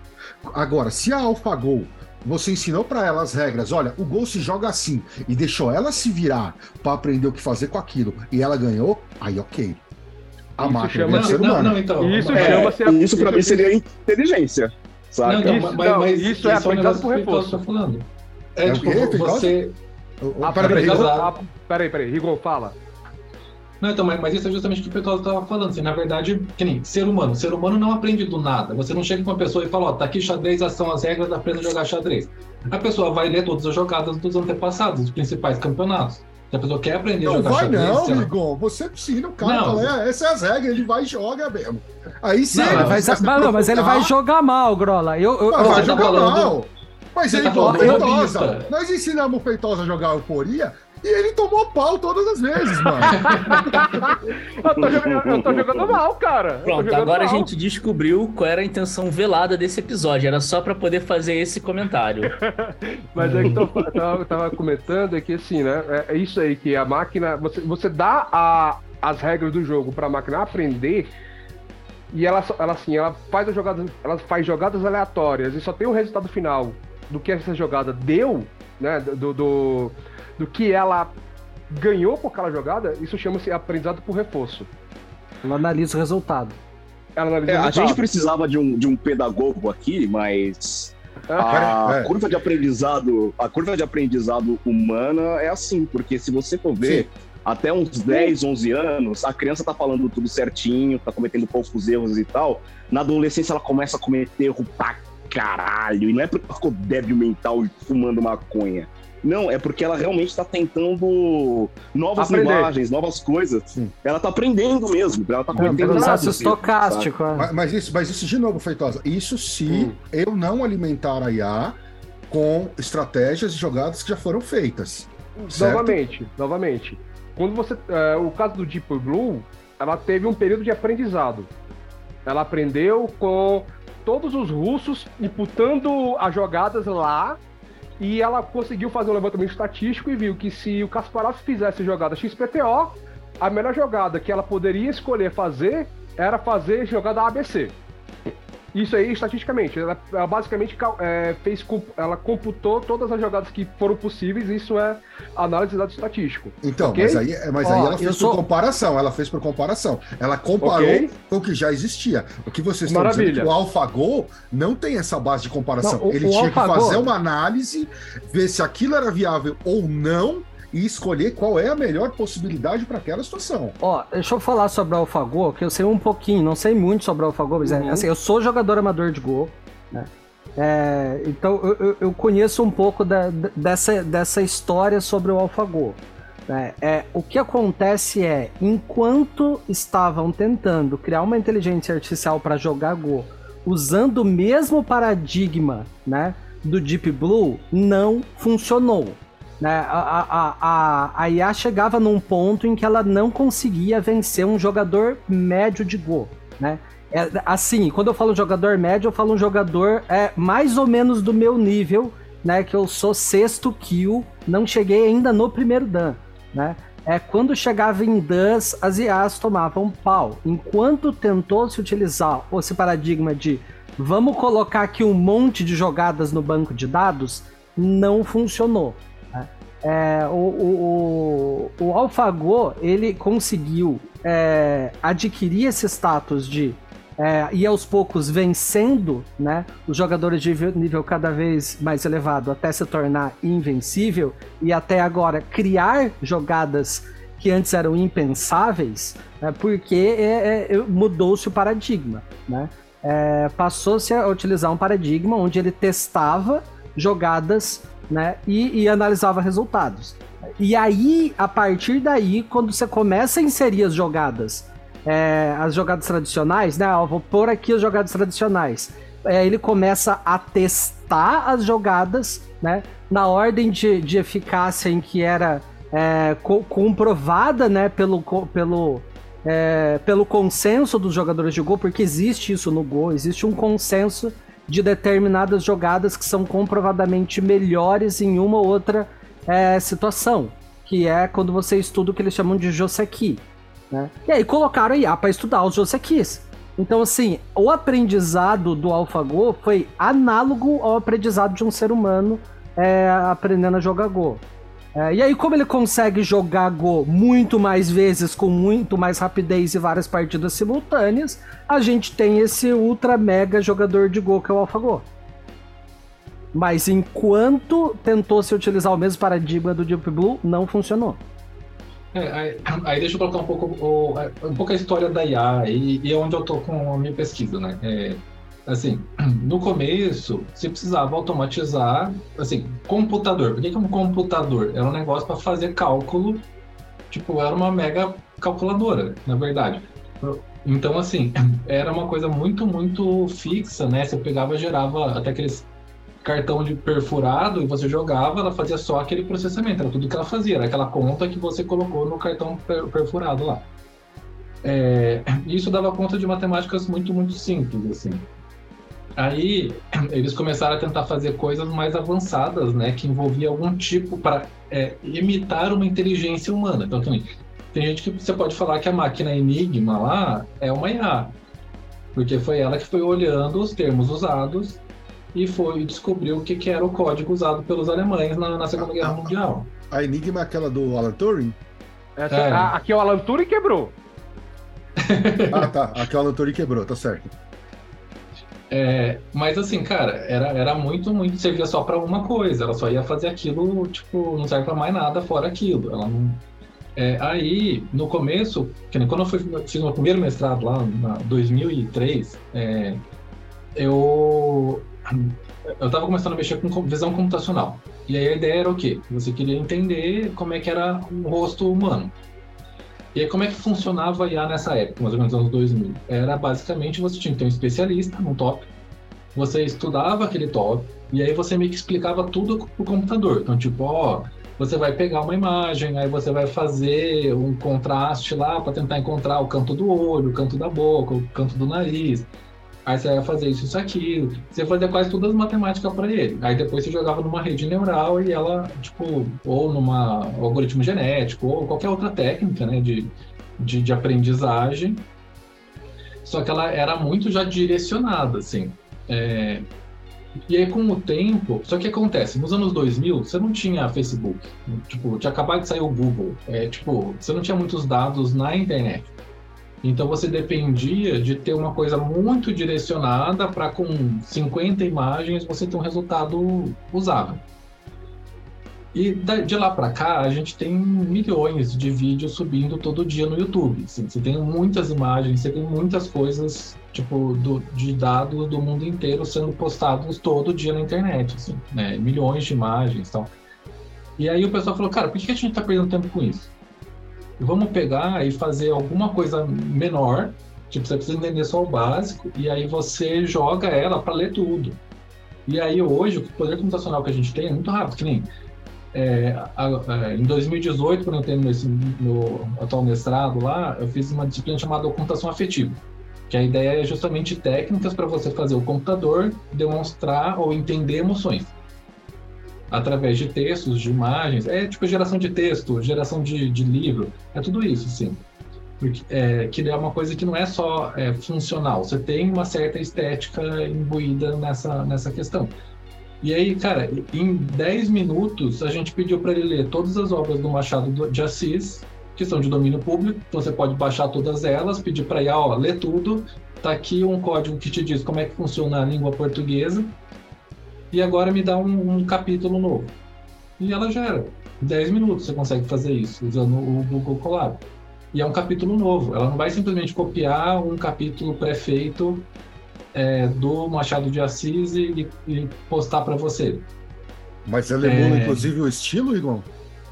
É, a ideia é que ela vai pegando como é que ele costuma usar o tamanho de frase, é, como é que é a, a, sentença dele, qual é a frequência né, de, de frases curtas, pequenas, grandes, de emoção tal, porque ela chega a fazer juízo de valor, assim, nesse sentido, né? Palavras que são é, ruins, entre aspas, boas, É, então, assim, hoje você tem toda uma técnica que você já não tem todo esse especialista na IA mais, assim, você tem um mínimo só do, do, do objetivo e tal.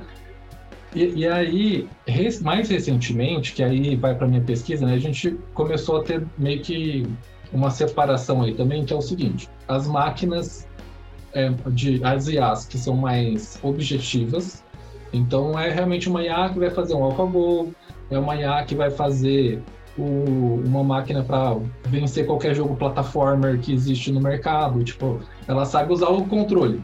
E aí você joga ela, ela vai morrendo até que um dia ela vira um speedrunner de qualquer jogo plataformer que você colocar na frente. É, então, assim, você tem essas que são mais aplicadas e que você costuma ir mais para essas linhas mais tradicionais aí. E você tem uma outra, um outro grupo de pesquisa que eles falam, cara, se a gente é, quer que realmente a máquina aprenda, assim, que ela realmente tem uma inteligência, a gente tem que tentar emular o orgânico, que são as biônicas. É, que, que a ideia é que você mescle conceitos eletrônicos com conceitos orgânicos. E aí você tem o pessoal que vai mais para psicologia. Então, por exemplo, o grupo que eu trabalho tem uma IA chamada CST, que é Cognitive Science Toolkit, né? É, e ele, a ideia é que é uma ferramenta para você colocar é, módulos baseados em psicologia para essa IA.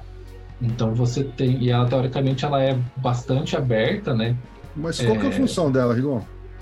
Não, então ela não tem, porque na verdade a ideia é que ela emite é, um ser humano. Então você vai pegar, ela, ela tem processos cognitivos decisórios similares ao humano, e aí ela, você vai colocar um, um dilema para ela e aí ela vai tentar resolver que nem um ser humano vai fazer, vai testando tal até que um dia ela ela é, ela com, com, vai vai conseguindo resolver, né? Então que nem e a minha, né? A minha por que, que, no meu caso, a gente estuda psicanálise? Primeiro que eu sou formado em psicanálise, né? Então eu, eu quis puxar um pouco essa sardinha, mas na verdade tem um grupo da Áustria, que é quem começou isso aí 10 anos atrás, é, e eles eles estavam fazendo uma cozinha inteligente.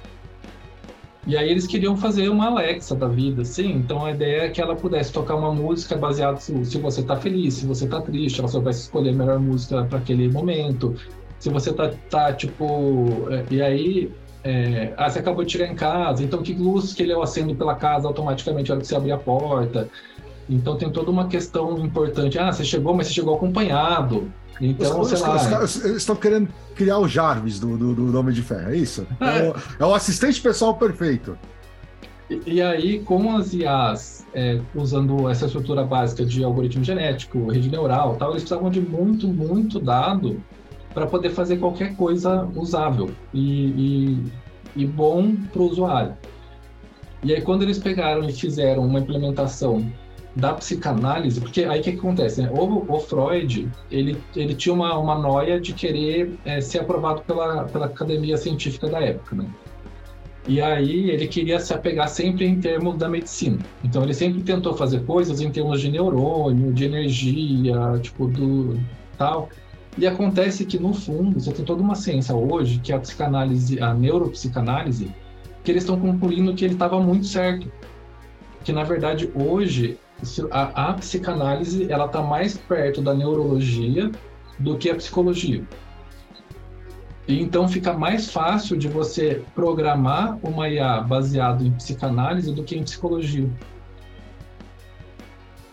E aí eles começaram a construir isso, tipo, é uma IA que consiste de tipo 130 nós assim de, de tomada de decisão, mas que são teoricamente um um espelho de como o nosso cérebro funciona. Ah, porra. Isso é meio bizarro, velho. Isso me deu medo. é.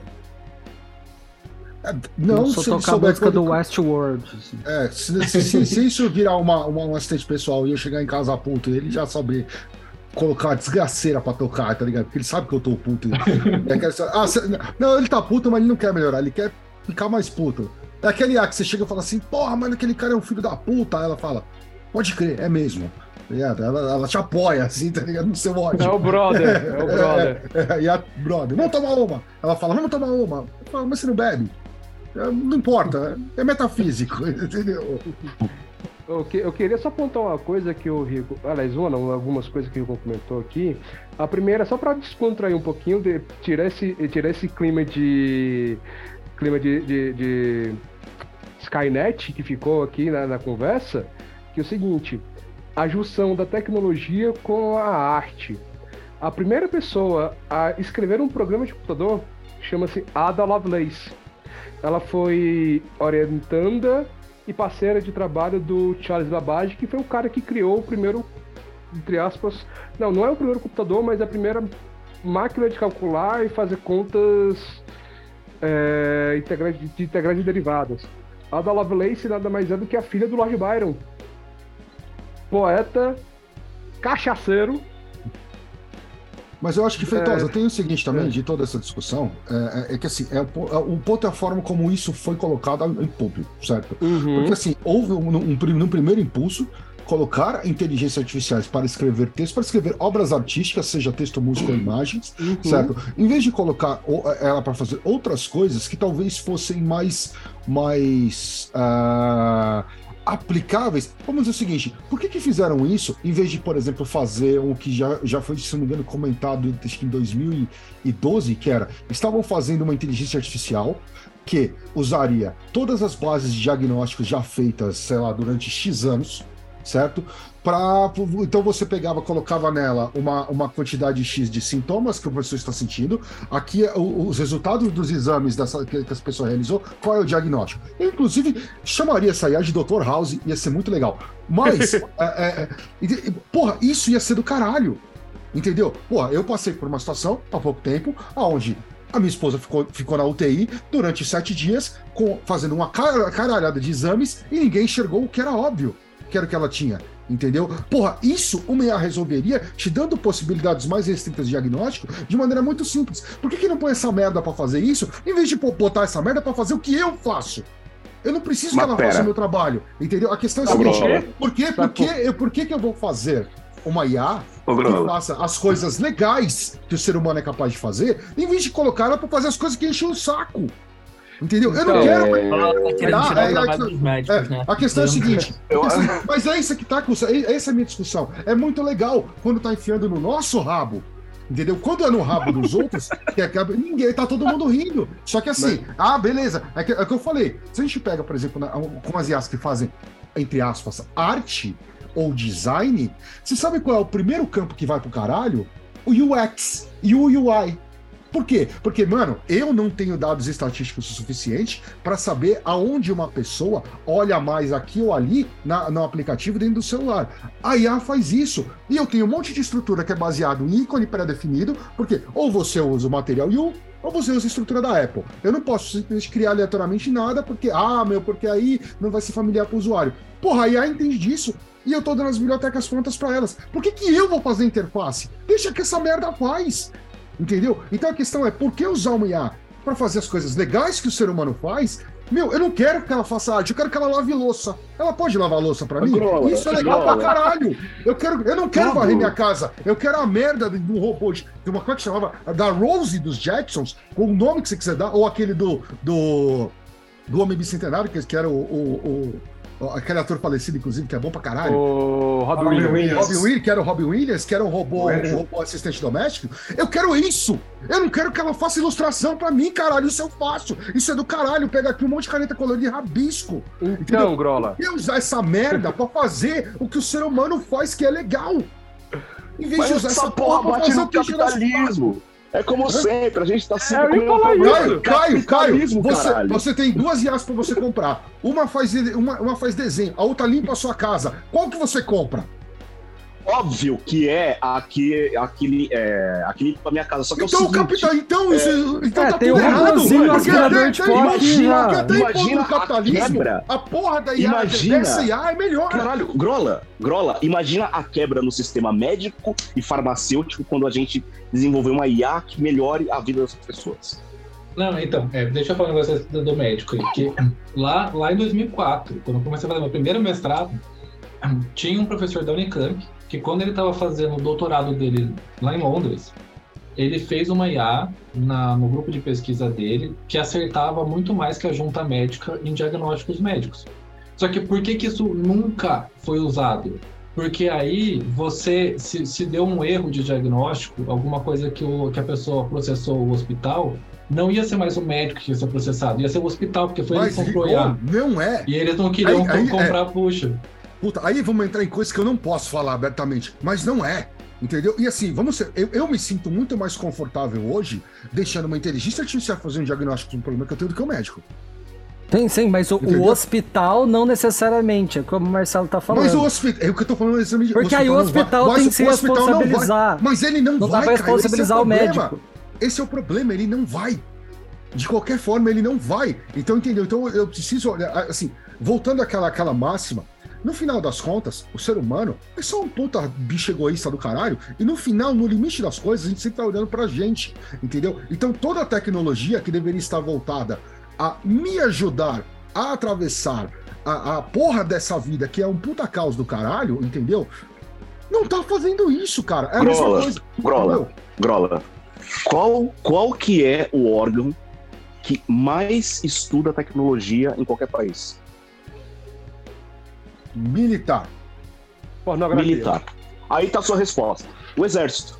Aí tá a sua resposta. A gente Feito- usa tecnologia Feitosa- pra matar. Feitosa, Feitosa tem uma, um contraponto aí. Não é A, pornogra- não. a pornografia, a pornografia sempre chega na rebarba, é o segundo. Não, mas não Eu é caras oficial.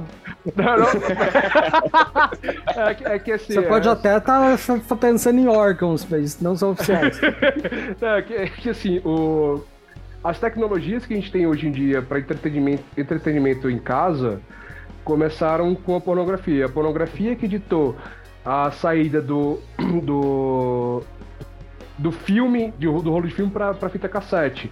A pornografia que, que ditou a saída da fita cassete para o DVD. E os videogames que ditaram a saída do, do, do DVD pro Blu-ray. A única coisa que mudou foi o videogame, né? Mas nessa, nessa última interação. Mas, bom, o Caio tá, o Caio Souto tá falando pela verdade, né? O, o, o setor militar pesquisa também, né? Faz pesquisas. Ah, o GPS é um puta do exemplo. A internet! A gente tá falando aqui pela internet, a internet é um puta do exemplo de, de uma pesquisa militar que, sa que saiu do, do, do escopo militar e a gente tá usando. O GPS é outro. Tudo isso daqui foi feito para essas, essas tecnologias foram feitas para Mas- mas- fins mas- militares. Mas aí é, é- é- é o ponto de novo, entendeu? Porque assim, cara, desculpa, por que, que eu vou fazendo uma inteligência artificial criar, de novo, entre aspas, arte, em vez de fazer robozinhos para atirarem nas pessoas no front? Que você não fez Mas eles Não, fazem. isso está sendo feito, mas é que tá. A- a- a- a- os caras estão fazendo pesquisa de IA para fazer coisas que ela não deveria.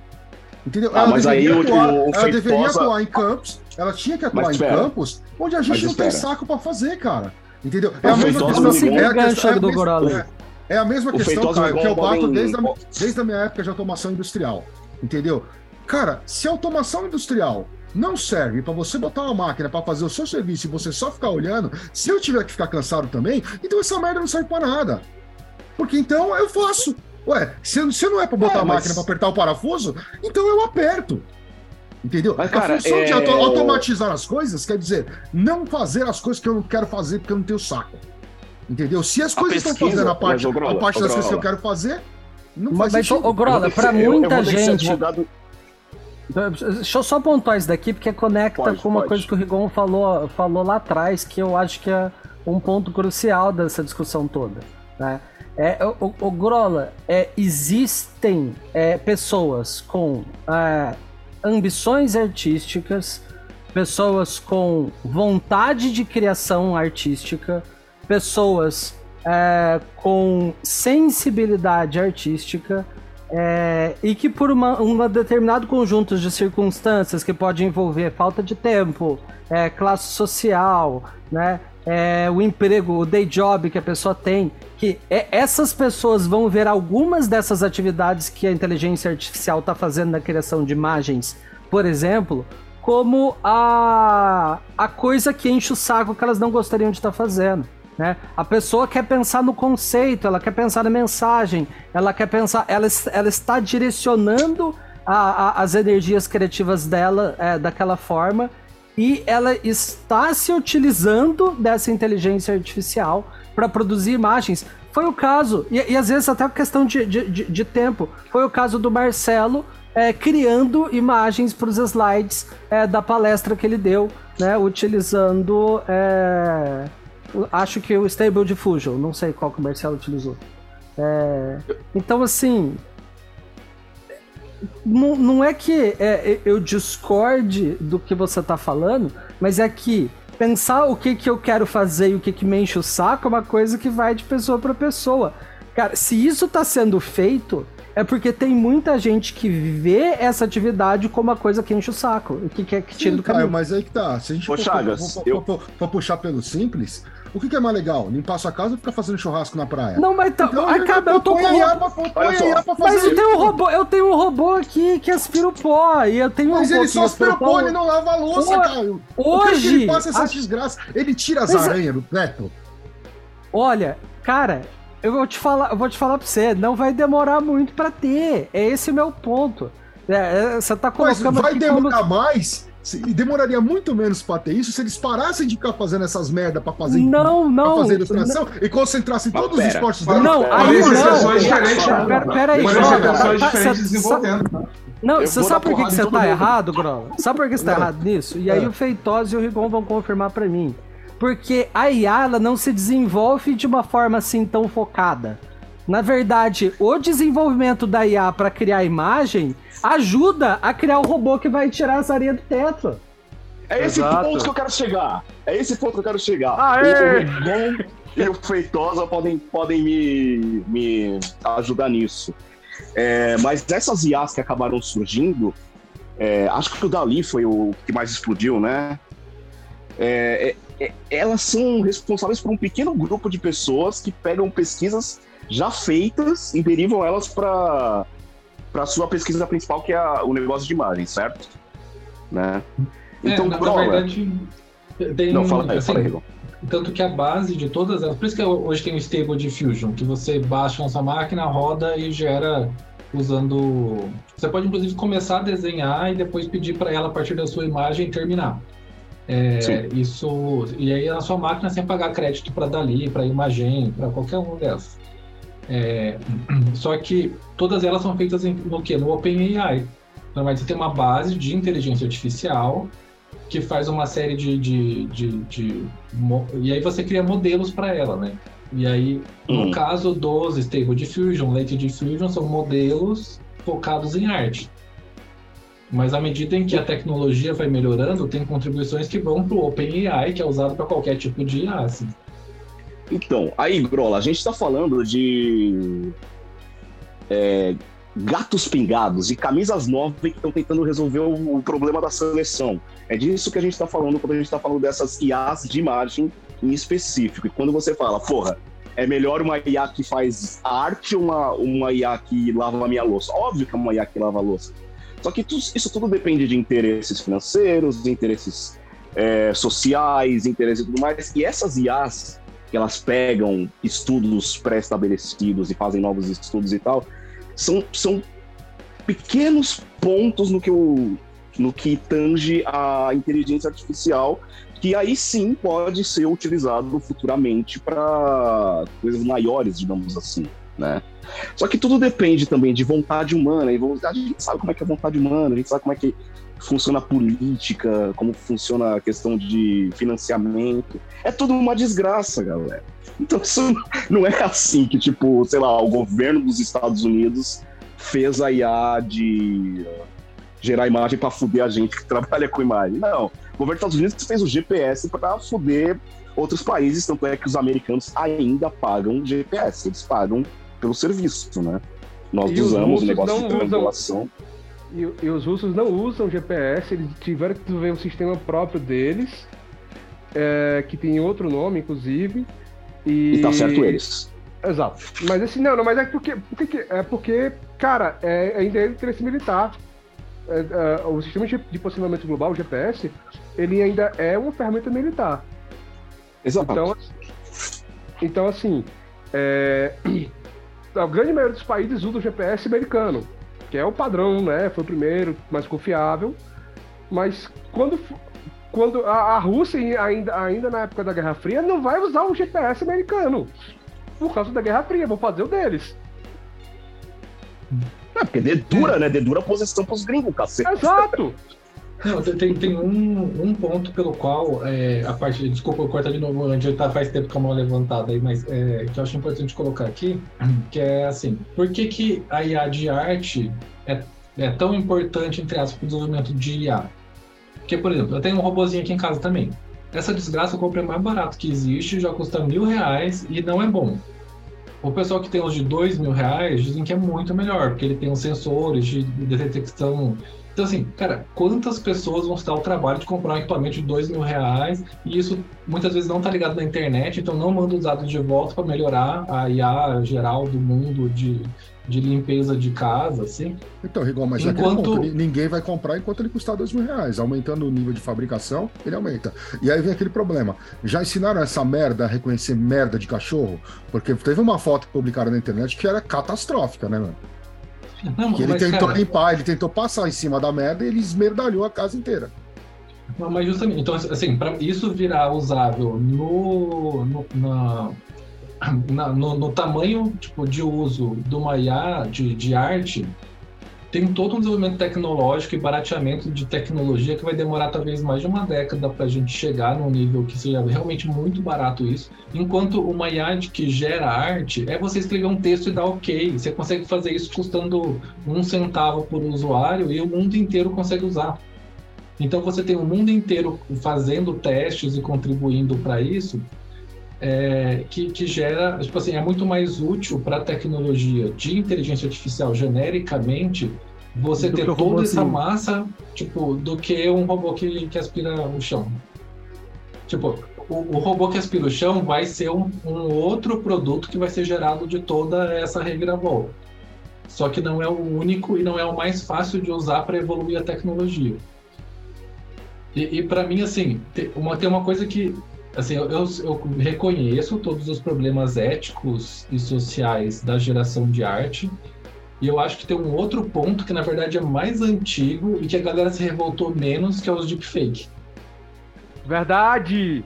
Nossa, lembrei de um caos agora. A aplicação pornográfica imediata, ninguém reclama, né? Impressionante. Exato, exato, porque o, o até, até pegando um gancho do Caio Chagas, é, quando saiu o Deepfake, um dos primeiros usos dela foi colocar o rosto do, do Nicolas Cage em vários filmes pornôs. Tipo, o cara tá mas, lá. Mas, Feitosa, isso não é estranho, cara, porque já é estranho o Nicolas Cage fazer filme, cara. Então as pessoas vão falar, tá isso, isso foi muito específico, tá tudo bem? É, é. Só o Andy. Andy, é, é, faz tempo. O, o, o, que eu tô percebendo agora é que tá assim, tá todo mundo discutindo a qualidade e o propósito da inteligência artificial. Para que, que ela serve, de onde surgiu, para onde ela vai, ok. Agora fazer um, um exercício com vocês. Se vocês pegam um lápis na mão e escrevem um texto, ou desenham um bonequinho de palito que seja, o produto, o desenho, ou seja, o desenho ou o texto, ele é o lápis, ele é do lápis ou ele é de vocês? Tá, Entendeu tá, a diferença? Mas aí a, a questão gente, não, é, calma aí. Quando você, faz, quando você faz isso, mas então, olha mas só. quando você faz isso pelo computador, não, olha só, ele imprime? Aí. Não, calma, deixa eu terminar, pô. olha só. A gente está discutindo aqui a qualidade do lápis. Ou seja, a gente está botando a inteligência artificial como uma ferramenta da mesma forma que o lápis é uma ferramenta, que o computador é uma ferramenta, que um tablet é uma ferramenta. A gente está falando sobre a ferramenta, a gente não está falando sobre o produto final. Produto final que vai ser considerado arte ou não é outra história, porque ele depende de um valor muito subjetivo e particular e pessoal. Fica redundante dizer isso tudo, mas que é assim, é a emoção humana. A emoção humana que caracteriza aquilo como arte ou não. O que é arte para mim pode não ser arte para outra pessoa. Por quê? Porque aquilo me emociona, sabe? Então, assim, é toda essa discussão do que é arte baseado no que é feito é, pela inteligência artificial, a gente volta lá no início, quando o Caio Chagas falou que a gente tinha que estar tá discutindo sobre ser imagem ou não. E sim, imagem é arte, não necessariamente. Não, então, mas é que você fez um, um, ótimo ponto aí que conversa com aquela minha outra observação lá que até o Grola ficou puto na hora. Que, que, é justamente essa questão de. Que, que, mas foi esse raciocínio que eu tentei suscitar. É, é exatamente esse. Que é o seguinte: eu peguei um lápis e eu fui lá e desenhei no papel a, a minha obra ali. Beleza, o lápis é uma ferramenta. Eu tive uma ideia e eu usei o lápis para desenhar isso no papel. Quando eu vou lá, penso numa arte, escrevo um prompt e ela me gera uma imagem, tipo assim, fui eu, eu que escrevi o prompt, eu que tive a ideia. Isso não é mais arte? Mas você só passou Quando eu fiz no papel era. Você não, mas quando eu fiz no papel cara. era. Tipo, eu usei um lápis pra mas passar você, minha ideia da cabeça pro você papel. criou. É, você, é você arte fez. sim. Foi uma imagem. Você fez. Não é, mas aí a gente entra na questão de É propriedade. arte sim, pode não ser pintura. Porque- Não, não, peraí, Caio, é o que eu tô falando, entra na questão de propriedade. Entendeu? Eu ter passado um briefing pro Roger, ele ilustrou, cara. Ele ilustrou. É dele, a arte é dele. Eu briefei. A arte e mesma ilustração coisa, é Pamela. dele. O, o, o, o, White passou o brief pra Pamela. Ela ilustrou, a arte é dela. O White podia ter passado o brief. Não existia na época, mas só que a gente podia ter passado o briefing pra, pro Dali, pra Dali. E a Dali chega, fez, fez o negócio o White vira e fala: Eu fiz. Não, você não fez. Ele só Ô, passou o briefing. Ô, Grola, vamos lá. O diretor de cinema, ele não atua. Pode atuar, mas vamos vamos colocar assim: o, o diretor em si não atua. Quando ele tá atuando, ele tá sendo ator, mas beleza. Ele não atua. O diretor de cinema, é, muitas vezes, na maioria das vezes, não o escreve diretor, de cinema, o diretor de cinema tem ação. Se um, se, um, se um cara faz uma cena de merda, ele vira para, fala, fala, faz assim. É assim que eu quero que você Sim, faça. mas e é- aí é- o cara é esse o- faz exatamente do jeito dele, do jeito que É, ele esse está é- dizendo. Mas esse é o meu ponto. Esse é o meu ponto. Existem. Vamos lá, vamos colocar essa qualidade imaterial de- do fazer artístico na, na Uhum. questão. Né? O diretor de cinema ele está nessa qualidade material de alguém que Sim. está executando um fazer artístico. E, e ainda assim tem um Como outro o ponto. cara Ele- que ele não- escreve o. pro- Só que assim, não minha tira- defesa ele aqui. Não tira, ele não tira o mérito do ator. A Não, não, porque- continua sendo sim. cara. Sim, porque a arte, a atuação é do ator.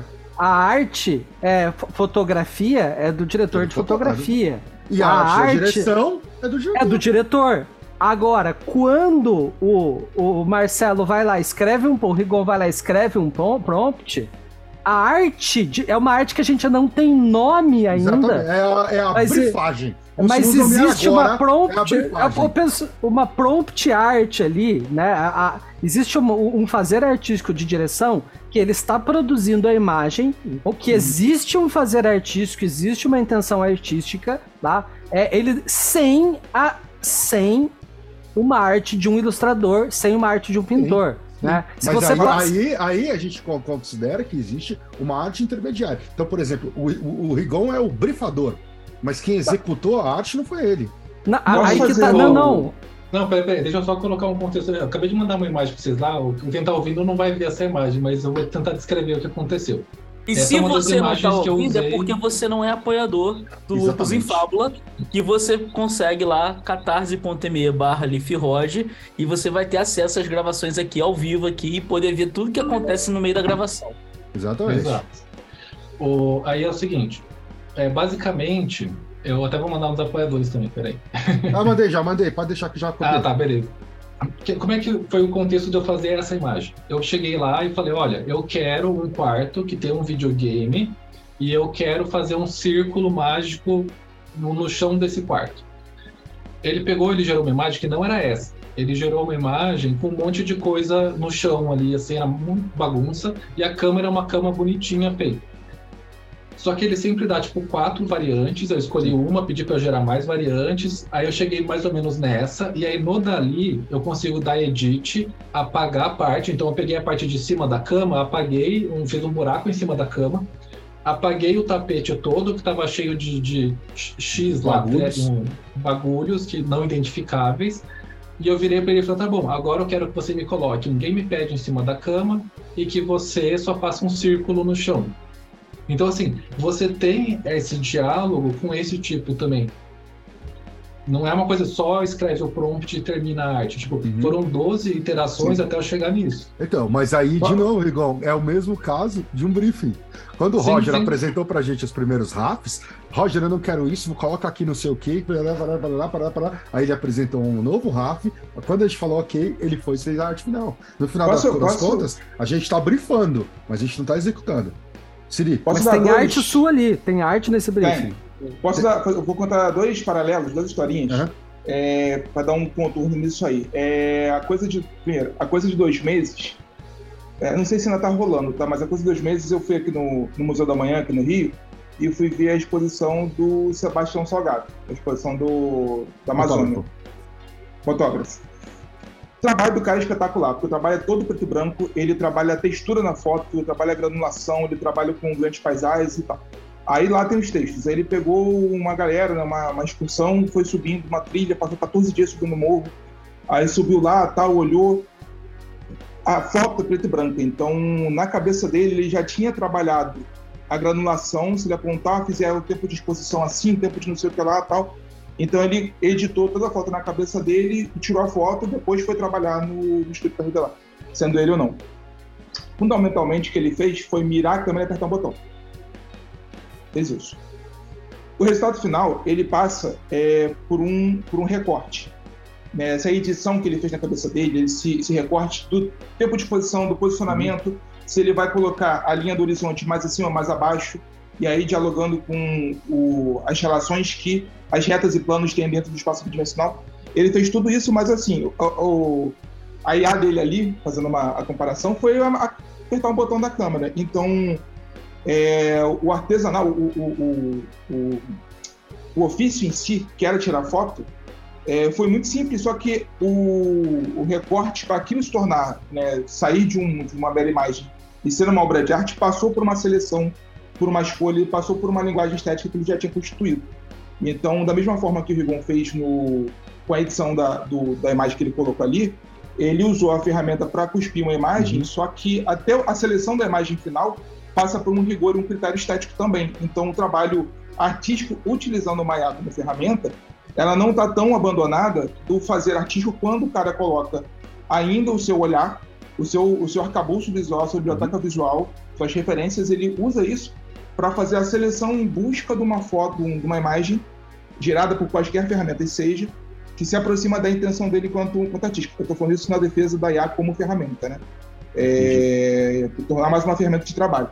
Aí entra a outra historinha, que eu, é, há pouco tempo, teve uma campanha no Kickstarter de um RPG chamado Mask Witches of Forgotten Doggerland, Doggerland que é, a Doggerland é uma região real que era que ocupava onde hoje é o Mar do Norte.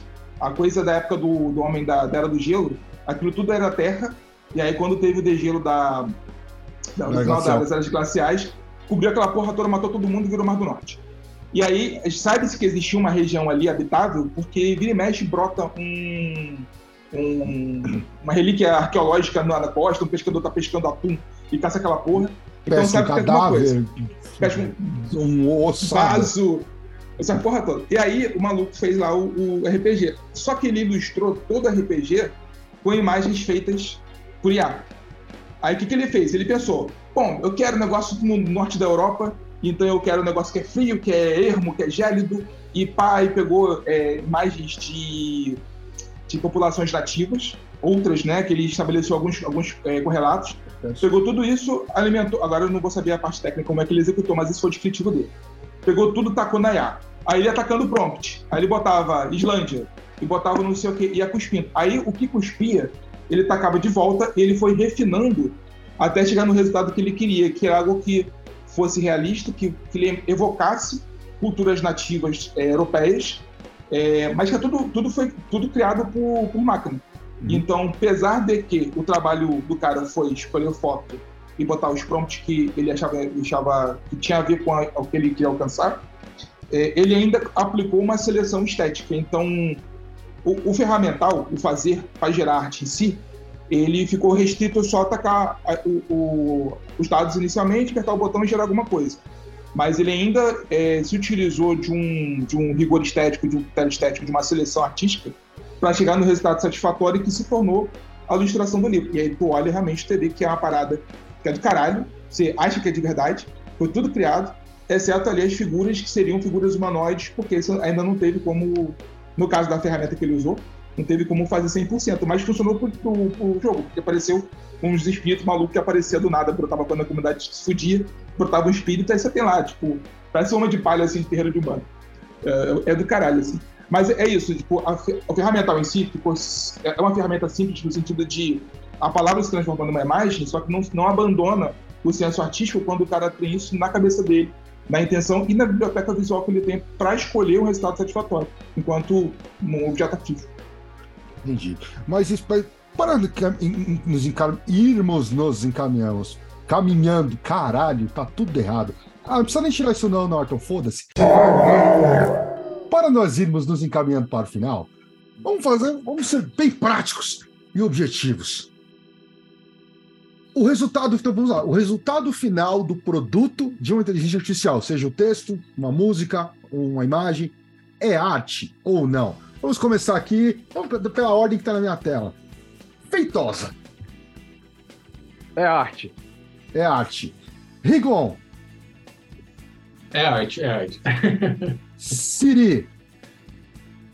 Assim, conclusivamente, acho inócuo falar que é sim ou não. Acho que se encaminhará para o futuro para confirmar que sim. Cussa. Depende de quem tá vendo. Andy. Faço minhas as palavras do Cussa. Depende de quem tá vendo. Caio Chagas. Definitivamente, talvez. Caio San. Ainda não, ainda repito, depende de quem tá vendo e algumas, se você não avisa que é feito por inteligência artificial, você vai achar que é arte. E para você que é, agora nós queremos também saber a sua opinião, ouvinte. Você pode dizer para a gente se você acha que o resultado final do produto de Maiá é arte ou não. Diga para nós. Ah, não, infelizmente você, infelizmente você não pode fazer isso. Sabe por quê? Porque você não é apoiador. Porque se você fosse apoiador, você poderia falar com a gente no nosso grupo de apoiadores do Telegram. Então, se você quer apoiador, diz lá. Marca lá com uma hashtag. E a gente faz, curso, hashtag episódio Xablau, que eu não lembro o número Arte desse. A. É, hashtag ArteA. Diz a sua opinião, se quiser pode colocar a defesa do, do, do seu, da sua opinião lá se, há, se o, o, produto final de uma é arte ou não, e se você que não é apoiador, catarse.me barra Rod. E diz também, porque isso é um papo longo, a gente chegou aqui, a gente já está com mais de duas horas de gravação, o que é legal para este episódio, mas podemos avançar esse debate a partir daqui no futuro. Então, se você acha que a gente deve fazer uma parte 2 desse debate, diga para nós também, certo? Posso... Conclusões finais, quem começa? Puxa, já chamou a Andy, já chamou você. Não, posso, posso deixar uma provocação então para um, um próximo episódio? Pode. Porque a gente está muito falando do produto final, né? Mas o que, que alimenta a matéria-prima inicial desse processo? Então, dá, dá para tirar pano daí também. Bacana. E deixa sua conclusão, suas redes sociais, onde o pessoal te encontra, aquela bagaça de sempre. O pessoal pode me achar no Instagram, lá no Oraculando Estrelas. Se vocês quiserem apoiar um, um trabalhozinho inicial também de estudo, de, de pessoas tentando chegar a algumas conclusões a respeito de, de arte, usando para isso tarô, astrologia e conhecimentos esotéricos e etc. A gente, eu e mais dois amigos, a gente está lá no 3 de Vênus também. Vamos agora para o Siri. E aí, Siri, quem quiser te encontrar, quem quiser falar com você, é só em Paraty, na, na, na, região do, dos Orleans, né?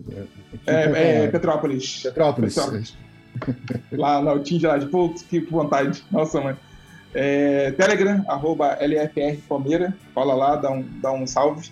Minha, minhas considerações finais, vou fazer muito curtinho, tá? Independente aí de toda essa discussão sobre esse debate aí, esse entendimento e tal, Ainda assim, a arte boa e a arte ruim e a arte merda. Hashtag Romero Brito. É só isso. Uh, feitosa! Galera, quem quiser falar comigo, trocar uma ideia, vira apoiador do Leaf Rod. Eu tô lá no, no grupo de apoio, a gente consegue trocar uma ideia. E aí, se você for. Se você virar, virar meu brother, eu passo minhas redes sociais. E, e aí, assim, sobre. Sobre as considerações finais. Cara, a gente tá caminhando aqui para uma Skynet e o futuro vai ser bem pós-apocalíptico, tipo Exterminador do Futuro, tá? É nóis. Que, que, que palavras felizes para, para as pessoas. Rigon! Bom, gente, é, muita, muita coisa para falar ainda dessas, dessas questões aí, é, inclusive questões éticas e sociais, não só de da onde vem a arte, mas de como as coisas são geradas, né, e até problemas, né, do, do language drift, né, que a gente chama, que quando todo mundo gosta de um, sei lá, um cachorro corgi, todo cachorro gerado é um corgi e aí a IA começa a achar que cachorro é igual a um corgi e esquece todos os outros tipos, né? Então, você tem problemas gerados com ter muita gente usando essa desgraça. Mas é isso, então assim, espero ter uma parte 2 aí no futuro, então comentem lá isso sobre isso. Se quiser me achar, é Marcelo Rigon, né? Aí normalmente é arroba Arendil, A-R-E-N-D-H-I-L, em todas as redes.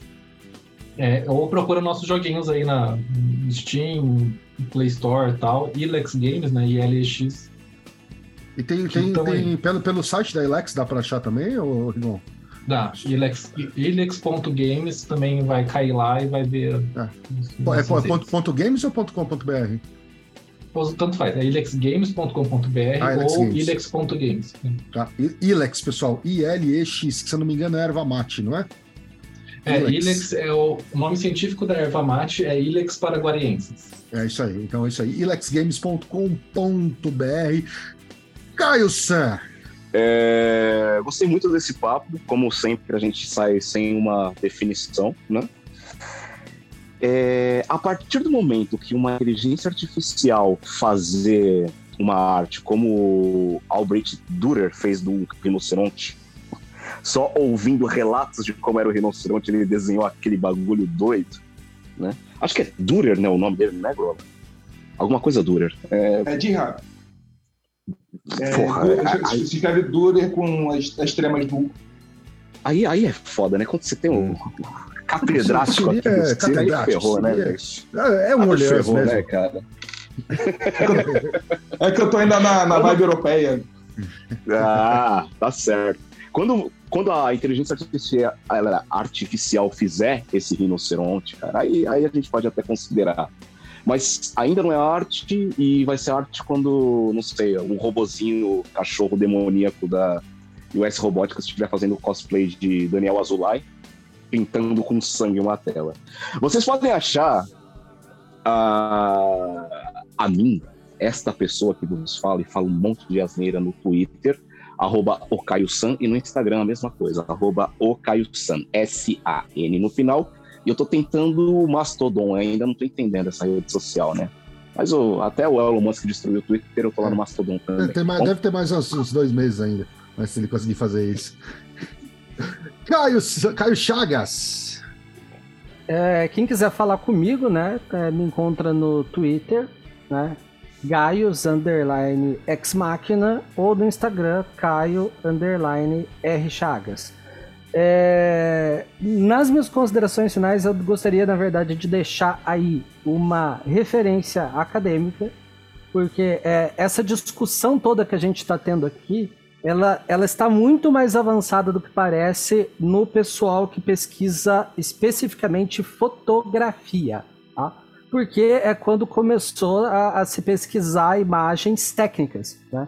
É, e eu vou deixar especificamente o livro de um filósofo tcheco-brasileiro, né, que é um livro dos anos 80, é, cujo título pessoal que é programador, pessoal que é engenheiro, vai reconhecer o termo e vai chegar até arrepios. Né? O título do livro é Filosofia da Caixa Preta. É, assim, muito do que a gente discutiu é, está ali, né? Muito do que a gente falou está refutado ali, né? É, então eu deixo aí a recomendação para quem quiser se aprofundar no assunto. Filosofia da Caixa Preta de Villain Flusser. É isso aí.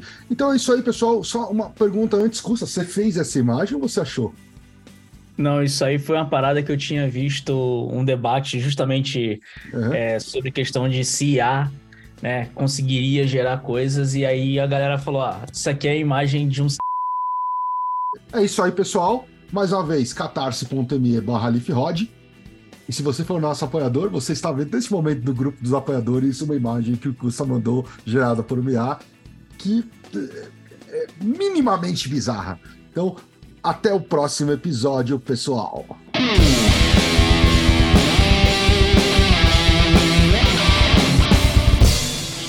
Você acabou de ouvir Pele de Cordeiro, o podcast do canal Lupus em Fábula.